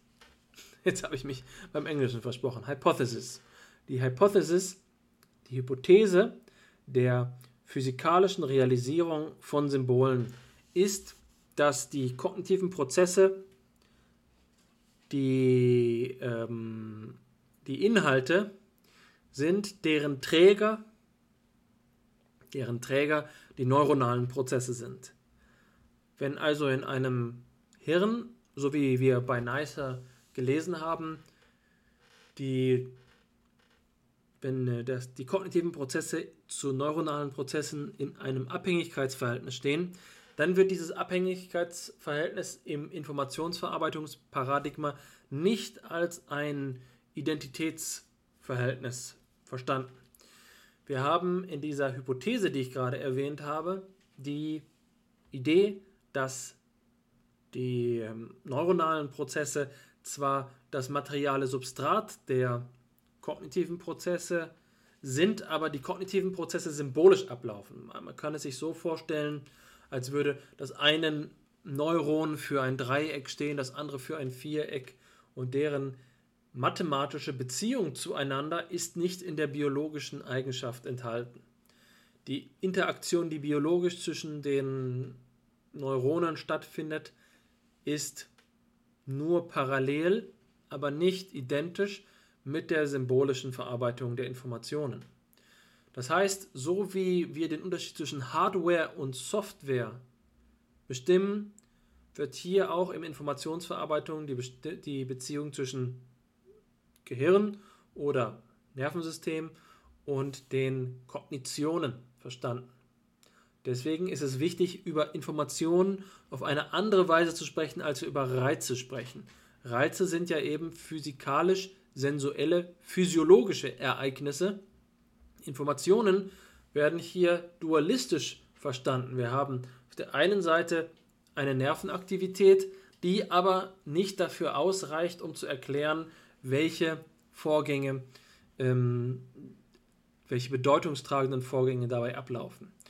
Das ist so zu verstehen, wie zu glauben, dass äh, die Fotos, die Sie auf Ihrem Smartphone hätten oder auf Ihrem ähm, Desktop-PC, dass die identisch wären mit, dem, äh, mit den Platinen, die in, in dem Gehäuse stecken. Sie können da noch genau, so genau wie Sie wollen, auf Nanomillimeter-Ebene schauen. Sie werden das Muster nicht wiedererkennen, zumindest nicht so, wie es Ihnen Ihr Bildschirm präsentiert. Und die Verhältnisse zwischen den Inhalten auf dem Bildschirm, die sind ähm, der Platine gewisserweise fremd, gewisserweise. Natürlich ist das keine Behauptung eines, ähm, äh, also eines Okkasionalismus, wie wir ihn vom Descartes-Schüler Malebranche kennen, die der Gott zwischen beiden Ebenen vermitteln lässt. Es geht eher in die Richtung eines psychophysischen Parallelismus, aber der ist hier durch die spezifische Gestalt im Rahmen des Kognitivismus, den wir ja gerade bei Neisser kennengelernt haben in seinen, seinen Grundmerkmalen, doch nicht dasselbe, wie wir es beispielsweise aus der Psychophysik kennen. Wenn Fechner einen psychophysischen Parallelismus denkt, dann hat das sehr wenig mit dem zu tun, was in der Physical Symbol System Hypothesis angelegt ist.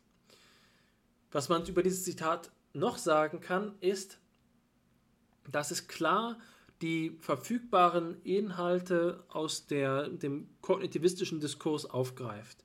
Zum Beispiel die Idee, dass ähm, vier bis sieben ähm, Einheiten von Informationen im Kurzzeitgedächtnis zwischengespeichert werden können. Der vorhin erwähnte Miller aus dem Autoren-Trio Miller, Galanter und Pribram ist derjenige, der das Postulat der Magical Number 7 gestellt hat. Und die Annahme ist dabei, dass der Kurzzeitspeicher unseres Arbeitsgedächtnisses 7 plus minus 2 7 hm, plus minus 2 Chunks, also partikuläre Einheiten von Informationen umfasst. Das ist etwas, was in der jüngeren psychologischen Forschung korrigiert worden ist auf fünf, fünf Einheiten, aber äh, der Gedanke bleibt im Wesentlichen derselbe, dass hier die, äh, der Kurzzeitspeicher oder das Arbeitsgedächtnis auf eine bestimmte Weise operiert und diese Informationen integrieren die Autoren, von denen wir hier gerade sprechen, einheitlich. Darin kann man erkennen, dass es sich um beim Kognitivismus um so etwas wie ein Wissenschaftsparadigma handelt, um einen Forschungszusammenhang handelt, denn die Autoren nehmen konstruktiven und integrativen Bezug aufeinander. Die beziehen sich jetzt nicht mehr auf Skinner oder Watson, sie beziehen sich auf die Kollegen, auf ihre Zeitgenossen. Und das gehört als wesentliches Merkmal dazu, dass diese Bewegung so erfolgreich gewesen ist. Es waren parallele Arbeitsgruppen an verschiedenen prestigereichen Stellen des nordamerikanischen Wissenschaftssystems, die in paralleler Richtung gearbeitet haben, selbst wenn es gewisse Differenzen zwischen ihnen gegeben hat. Im Kern ist es so, dass die gemeinsame Bezugnahme auf verschiedene Themen und die Operation mit gemeinsamem Vokabular dazu geführt hat, dass ihr, ähm, ihr Forschungsansatz nicht lokal geblieben ist, soziologisch gesprochen, und auch systematisch gesprochen nicht lokal bleibt. Wenn Sie sich vorstellen, dass äh, unter Umständen zur gleichen Zeit andere psychologische Wissenschaftler divergente Ideen gehabt haben, die, sie hätten, die sich hätten auch zu einem Paradigma entwickeln können, dann ist die Antwort darauf, weswegen diese Paradigmen äh, nicht zur vollen Blüte äh, sich entwickelt haben, dass diese Wissenschaftlerinnen oder Wissenschaftler vermutlich nicht die gleiche gemeinsame Breite des Diskurses hatten, sodass sie einsam auf weiter Flur ähm, ein, allein verantwortlich für die Inhalte gewesen sind. Es braucht also eine gewisse, wenn ich das mal als, so, als eine wissenschaftshistorische Hypothese aufstellen darf, eine gewisse Stärke eines Verbandes von gleich orientierten Wissenschaftlerinnen und Wissenschaftlern, um eine gegenseitige Bezugnahme als Grundlage zu schaffen, um beispielsweise Probleme, die sich ergeben aus dem äh, jeweiligen Denken, zu thematisieren. Wer alleine an seiner Theorie arbeitet, der wird die Fehler, die er macht, womöglich übersehen. Das ist anders, wenn man in so einem Verband operiert. Deswegen ist es mir so wichtig, und das habe ich ja von vornherein betont, den Kognitivismus als eine Entwicklung zu beschreiben, die nicht einfach nur äh, anonyme, quasi anonyme Forscherkollektive äh, als Publikationsform ähm, in, äh, begünstigt hat, sondern die auch Protagonisten hatte, die am Anfang zur Kohärenz und Gestalt des ganzen Zusammenhangs, den wir Kognitivismus nennen, äh, maßgeblich beigetragen haben. Ja, auf diese Weise kann man ja auch sagen, dass die ähm, historische Studie zum Kognitivismus wegweisend oder instruktiv für das ist, worum es ähm, uns auf die lange Frist auch geht, nicht wahr? So einen lebendigen Verband ähm, der gegenseitigen Bezugnahme auch herzustellen, aufzubauen, nicht wahr? Und eben nicht, wie du es gesagt hast, allein auf weitem Flur eigenverantwortlich für die Inhalte zu sein oder zu bleiben. Ähm das lässt sich vermutlich aber über jedes erfolgreiche Paradigma sagen. Und gerade deshalb ist das ja auch instruktiv. Jetzt hast du wirklich ähm, einiges schon ausgeführt zu ähm, beiden Materialien. Und ich habe dem inhaltlich nicht allzu viel hinzuzufügen, mit ähm, ein, zwei kleinen Ausnahmen. Das erste, das ich ansprechen möchte, ist ähm, noch einmal den Begriff der Information und wie er eben, ja, wie sozusagen organisch aus dem Begriff des Kognitivismus, aus dem Paradigma des Kognitivismus hervorgeht. Und zwar ähm, ist für mich dort ähm, die Stelle zentral gewesen, in, in der du von Shannons Informationsbegriff gesprochen hast oder genauer gesagt vom Begriff des Informationsgehalts.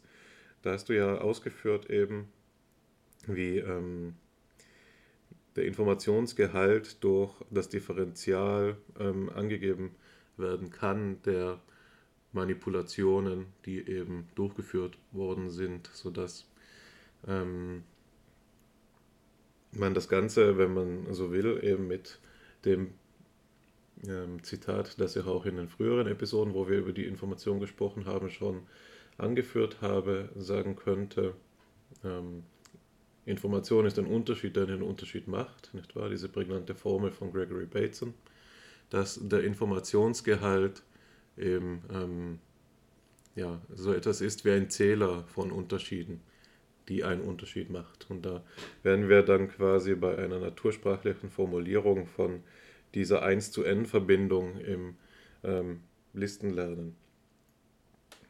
Genau.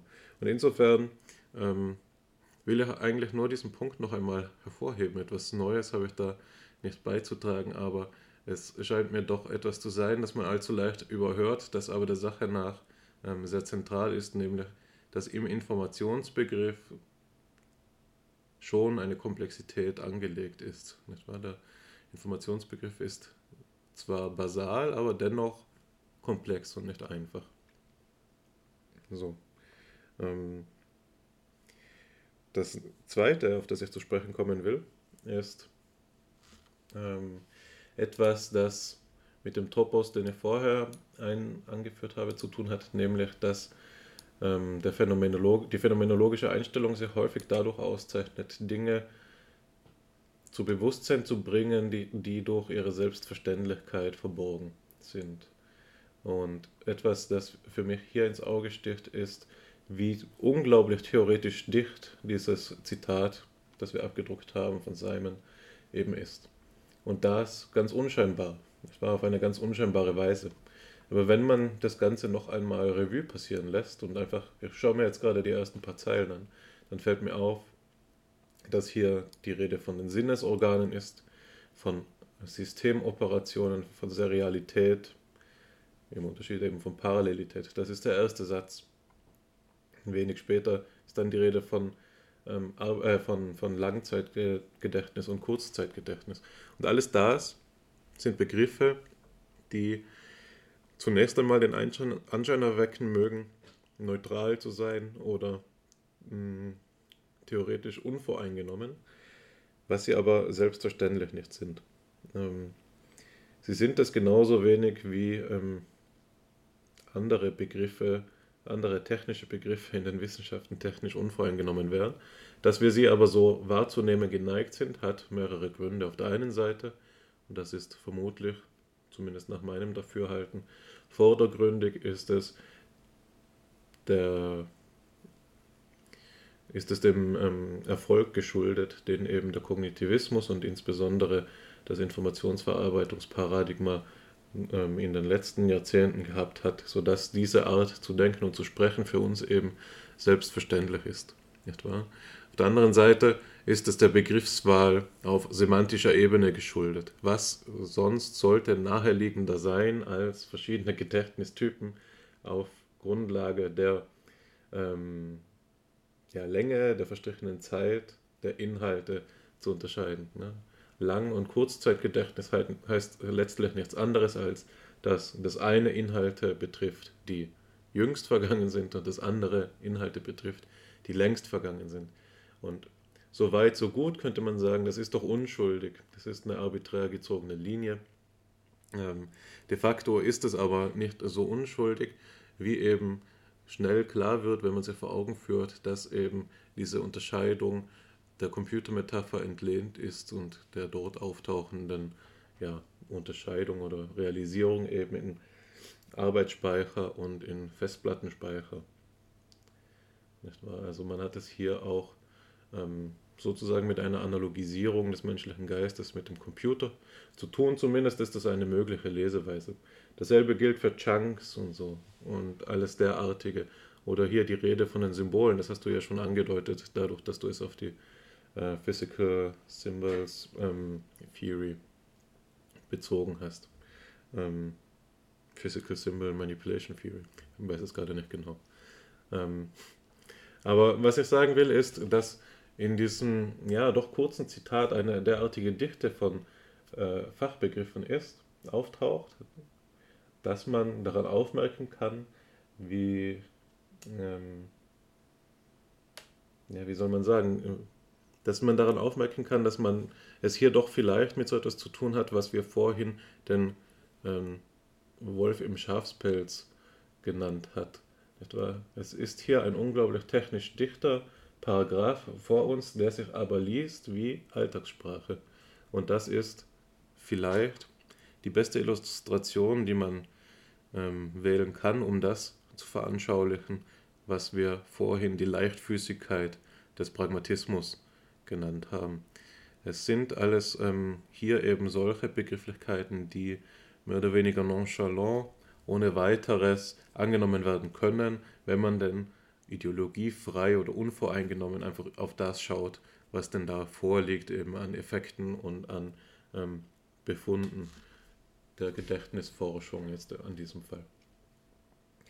Und wenn unsere Episode einen Erfolg nur zeitigen soll, dann wäre es für, nach meinem Wunsch eben der, dass man ähm, dazu in die Lage versetzt wird, zu sehen, dass das Ganze nicht so leichtfüßig und nonchalant ist, sondern dass es eben voraussetzungsreich ist und vor allem nicht alternativenlos ist.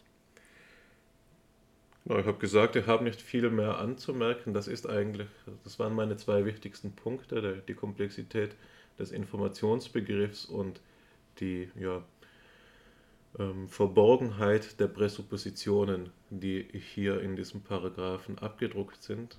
Ich denke, dass das erste Material mit den verschiedenen Ismen eine gute Vorbereitung war, die auch unsere Zuhörenden dazu in die Lage versetzen kann, ähm, sie eben in diesem zweiten Zitat wieder aufzufinden, wer, wer es jetzt beim ersten Hören nicht ähm, gleich geknausert hat, will ich fast sagen, aber wer vielleicht noch Lust dazu hat, kann sich das ja als Hausaufgabe vornehmen ähm, und mal versuchen, die Ismen vom vorigen Zitat im zweiten wiederzufinden.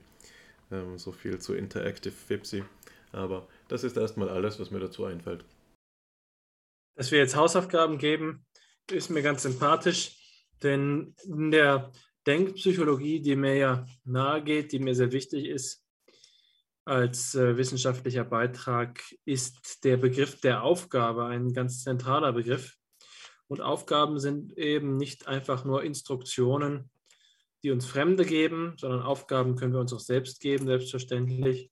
Das sollte man jetzt nicht als eine Intrusion oder Bevormundung verstehen, sondern auch als eine Anregung, sich selbst vor die Aufgabe zu stellen. Aber dabei ist unmittelbar wichtig zu sehen, dass man gar nicht zu einer vollständigen Deckung der Listen oder de, der Liste mit dem Text kommen kann. Denn, wie schon zuvor erwähnt, haben wir hier unterschiedliche Spielarten des Kognitivismus, die sich nicht so typenrein unterscheiden, wie sich die Spielarten des Behaviorismus unterschieden haben und, und unterscheiden würden an gleicher Stelle. Dennoch ähm, bleibt uns erhalten, dass wir den Kognitivismus in der heutigen Folge kartiert haben. Wir haben einen groben Zusammenhang dargestellt und sind dabei vor allen Dingen auf seine Wurzeln eingegangen, auf seine historischen Wurzeln eingegangen. Das ist es, worüber wir im ersten Teil der Sitzung gesprochen haben.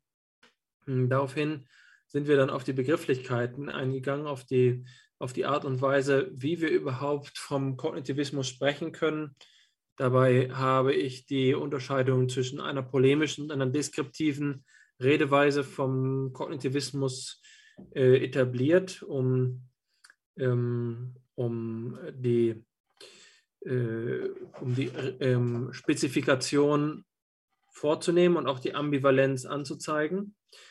Du bist darauf eingegangen, dass der Kognitivismus eine Forschungsart ist, in der der Begriff äh, der Erfahrung gewisserweise vorausgesetzt wird und selten in den Blick genommen wird, was ich dann wiederum äh, versucht habe so zu erklären, dass das damit zu tun hat, dass der Kognitivismus ein funktionalistisches Forschungsprogramm ist.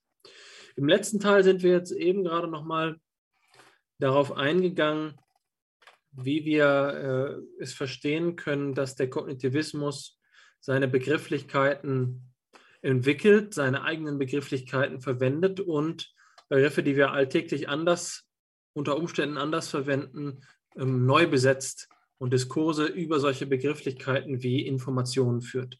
Dabei müssen wir an den Punkt zurückkommen, an dem wir jetzt insbesondere für die Philosophinnen und Philosophen, die zuhören, klarstellen, dass wir hier von Begrifflichkeiten sprechen, aber eher sowas wie Concepts oder, ähm, oder Constructs äh, meinen. Um es mit äh, dem schönen Unterschied zwischen operativen und thematischen Begriffen zu sagen, ist es so, dass die pragmatisch geprägte Psychologie des Behaviorismus und Kognitivismus und Konnektionismus im Allgemeinen viele operative Begriffe verwendet, wie die Information, ohne sie eigens systematisch zu bedenken, was dazu führt, dass der Begriff selbst als ein strenger, als ein fundierter, als ein prinzipieller selten zum Vorschein kommt, seltsam, äh, selten in den Mittelpunkt der Aufmerksamkeit gerückt wird. Das ist wichtig, um zu verstehen, wie die Diskursdynamiken sind. Diskursdynamiken, die eben Kontinuitäten zum Behaviorismus haben, aber auch Unterschiede vorweisen. Und die haben wir heutzutage einmal auf einer ausgesprochen abstrakten Ebene verhandelt, auf einer metawissenschaftlichen Ebene verhandelt. Natürlich würde man im nächsten Schritt, genauso wie wir es schon angedeutet haben, jetzt sagen können, wie sieht es im Einzelfall aus? Was ist das kognitivistische, prototypische Experiment? Wie arbeiten Kognitivisten was bilden sich da für Strukturen aus? Wie unterscheidet sich ein äh, Experiment von Wilhelm Wundt von einem Experiment von Ulrich Neisser? Was sind da für Gemeinsamkeiten gegeben? Was für Unterschiede gegeben? Was ist historisch? Was hat sich historisch transformiert? Und was ist der paradigmatische Unterschied? Da gibt es jetzt äh, einen, ganzen, einen ganzen Wald, äh, ein, ein ganzes äh, einen unübersehbaren Wald an, an Möglichkeiten, wie man die Analyse fortsetzen kann. Aber an dem Punkt sind wir noch nicht angekommen. Wir haben uns in dieser Episode im Gegenteil erst einmal bemüht, den, ähm, den wissenschaftsphilosophischen Begriff des Kognitivismus zu bilden und haben damit unseren Beitrag zur gewisserweise impliziten Serie FIPSI bespricht ähm, seine Grundlagen geleistet. Das ruft die nächsten Episoden auf den Plan ähm, und erklärt auch, weswegen dieses Projekt auf Dauer ausgelegt sein muss. Denn erschöpfend kann man das nicht so ad hoc behandeln. Dennoch glaube ich, dass wir zumindest das zu einem gewissen Grad geschafft haben. Und es ist äh, auf einen ersten Blick gelungen, ähm, zu äh, den, unseren Zuhörerinnen und Zuhörern zu helfen, eine historische und eine systematische Einordnung des Begriffes äh, zu bieten. In diesem Sinne will ich dir gerne die Ehre und Bürde überlassen, die Formalia unserer, unseres Programms zu äh, unserer, unseres Podcastes zu erwähnen und zu erläutern und würde mich an dieser Stelle bereits verabschieden verabschieden bei unseren Zuhörerinnen und Zuhörern. Und ich hoffe für Sie, dass Sie dieser Episode etwas abgewinnen konnten, dass wir Ihnen nicht nur Gemeinplätze erzählt haben, sondern vielleicht auch das ein oder andere neue Wissen vermittelt haben und Ihnen ein Beispiel dafür gegeben haben, wie theoretische Psychologie, wie philosophische Psychologie operieren kann, um eine Analyse voranzutreiben, um das Terrain zu sichten, auf dem dann sich die ähm, einzelnen Entscheidungen, die einzelnen wissenschaftlichen Entscheidungen ablaufen, ähm, abspielen. An zweiter Stelle möchte ich mich bei dir bedanken, lieber Hannes, dass du Geduld hattest mit meinen ausführlichen äh, Darstellungen. Ich kann mir gut vorstellen, dass es nicht immer leicht gewesen ist, denn ich komme ja von einem auf das andere und äh, kann mich dabei nicht immer äh, zurückhalten große Mengen an Details zu erwähnen, die vielleicht gerade auch eher Nebenkriegsschauplätze sind. Ähm, aber du siehst, und das hast du ja von vornherein so angekündigt, dass das Verständnis des Kognitivismus als der Form, der Standardform der gegenwärtigen psychologischen Forschung mir ein Herzensanliegen ist, gerade deswegen, weil ich der festen Überzeugung bin, dass wir, um es zu verbessern, um es zu verändern, um es zu beeinflussen, und um seine Bedeutung zu verstehen, kein anderer Weg möglich ist als dieser, es ganzheitlich äh, zu verstehen. Ja, also die Entschuldigung ist natürlich ähm, fehl am Platze. Wenn wir es einfach haben wollten, dann wären wir jetzt nicht bei Episode 40 von diesem Projekt. Wir sind eingestellt auf den langen Weg und auf den ausführlichen Weg. Und ich hoffe, dass das unsere Zuhörenden gleich empfinden wie ich, dass es nämlich ähm, ja einfach ähm, sehr ertragreich ist und eher etwas ist, für das ich Dank aussprechen will, dass du das da so im Detail darlegst. Ihr schreibt das ja alles mit. Das ist jetzt ähm, auch bei mir. Vielleicht muss ich es noch ein, zwei Mal hören und dann habe ich es auch verinnerlicht. so würde ich es auch Ihnen empfehlen beim Zuhören. Schreiben Sie mit. Es lohnt sich. Ähm, ja, was die Sorge der Gemeinplätze angeht, ähm, kann ich es nur so sagen, dass ich dass diejenigen, die alles schon wussten, hier wahrscheinlich nicht ähm, zuhören werden und die, die noch was lernen können, ähm, und dazu gehöre auch ich, es gerne gehört haben. So viel ähm, Abschlussplädoyer von mir. Du hast mir meine geliebte Aufgabe der Formalia noch in den Raum gestellt. Ähm, die mache ich natürlich mit Freuden. Ich leiste gerne meinen Beitrag. ähm, ähm, ja, es ist die Episode 40. Eigentlich hätten wir das feiern müssen. Wir könnten es zum Beispiel dadurch feiern, dass wir an diesem Punkt davon ausgehen, dass die meisten unserer Zuhörenden wissen, wie der Hase läuft. Sie finden in der Podcast-Beschreibung nämlich alle nötigen Links und Verweise, wie Sie mit uns Kontakt aufnehmen können. Das geht über Chat, Telegram oder äh, Discord, das ist ein Voice-Chat. Es geht über E-Mail und so weiter. Sie können auch einen Kommentar auf YouTube hinterlassen, wenn Ihnen das lieber ist. Ähm, vielleicht nennenswert ist sicherlich noch die Homepage der Arbeitsgemeinschaft für Philosophie und Psychologie. Dort tut sich gerade seit einiger Zeit wieder etwas. Es werden ähm, Veranstaltungen ange angekündigt, andere wurden abgesagt. ähm, das heißt, für diejenigen, die up-to-date bleiben wollen, ist die Homepage unverzichtbar. Ich schlage vor, dass Sie sich ein Lesezeichen einrichten auf der Homepage. Ähm, da wird in Kürze auch noch einiges weiteres umgesetzt. Alexander und ich, ja, programmieren kann man nicht sagen, aber arbeiten daran, die Homepage zu erweitern und das Angebot der Arbeitsgemeinschaft dementsprechend eben zu diversifizieren und auch nochmal ähm, deutlich, ähm, ja, sagen wir, anschlussfähiger und dadurch attraktiver für Sie, die Zuhörenden, zu gestalten. Bei diesem Cliffhanger will ich es aber auch belassen. Man soll ja nicht hm, den Tag, dem Tag vor dem Abend loben. Exakt. Also bleibt auf, von, auch von meiner Seite nur noch übrig zu danken dir, Alexander, für die detailreiche Einführung, Ihnen fürs Zuhören. Und ähm, ich schließe mich ganz äh, dieser Vorstellung an, die du einmal en passant äh, erwähnt hast, nämlich, dass wir jetzt sozusagen den historischen und konzeptuellen Grundstein dafür gelegt haben, zu späterer Zeit auf Detailfragen zurückzukommen, wie etwa diejenige zwischen, äh, die das Verhältnis von Kognitivismus und Computermetapher betrifft oder genau gesagt den Stellenwert der Computermetapher im Kognitivismus und die Frage, die sich ja wie von selbst heraus ergibt, ob ein Kognitivismus ohne diese Metapher denkbar ist. Hm. Genau. Schalten Sie auch beim nächsten Mal wieder ein, wenn es heißt Fipsi. Es hat mir viel Freude gemacht. Bis dann. Alles Gute. Bis dahin.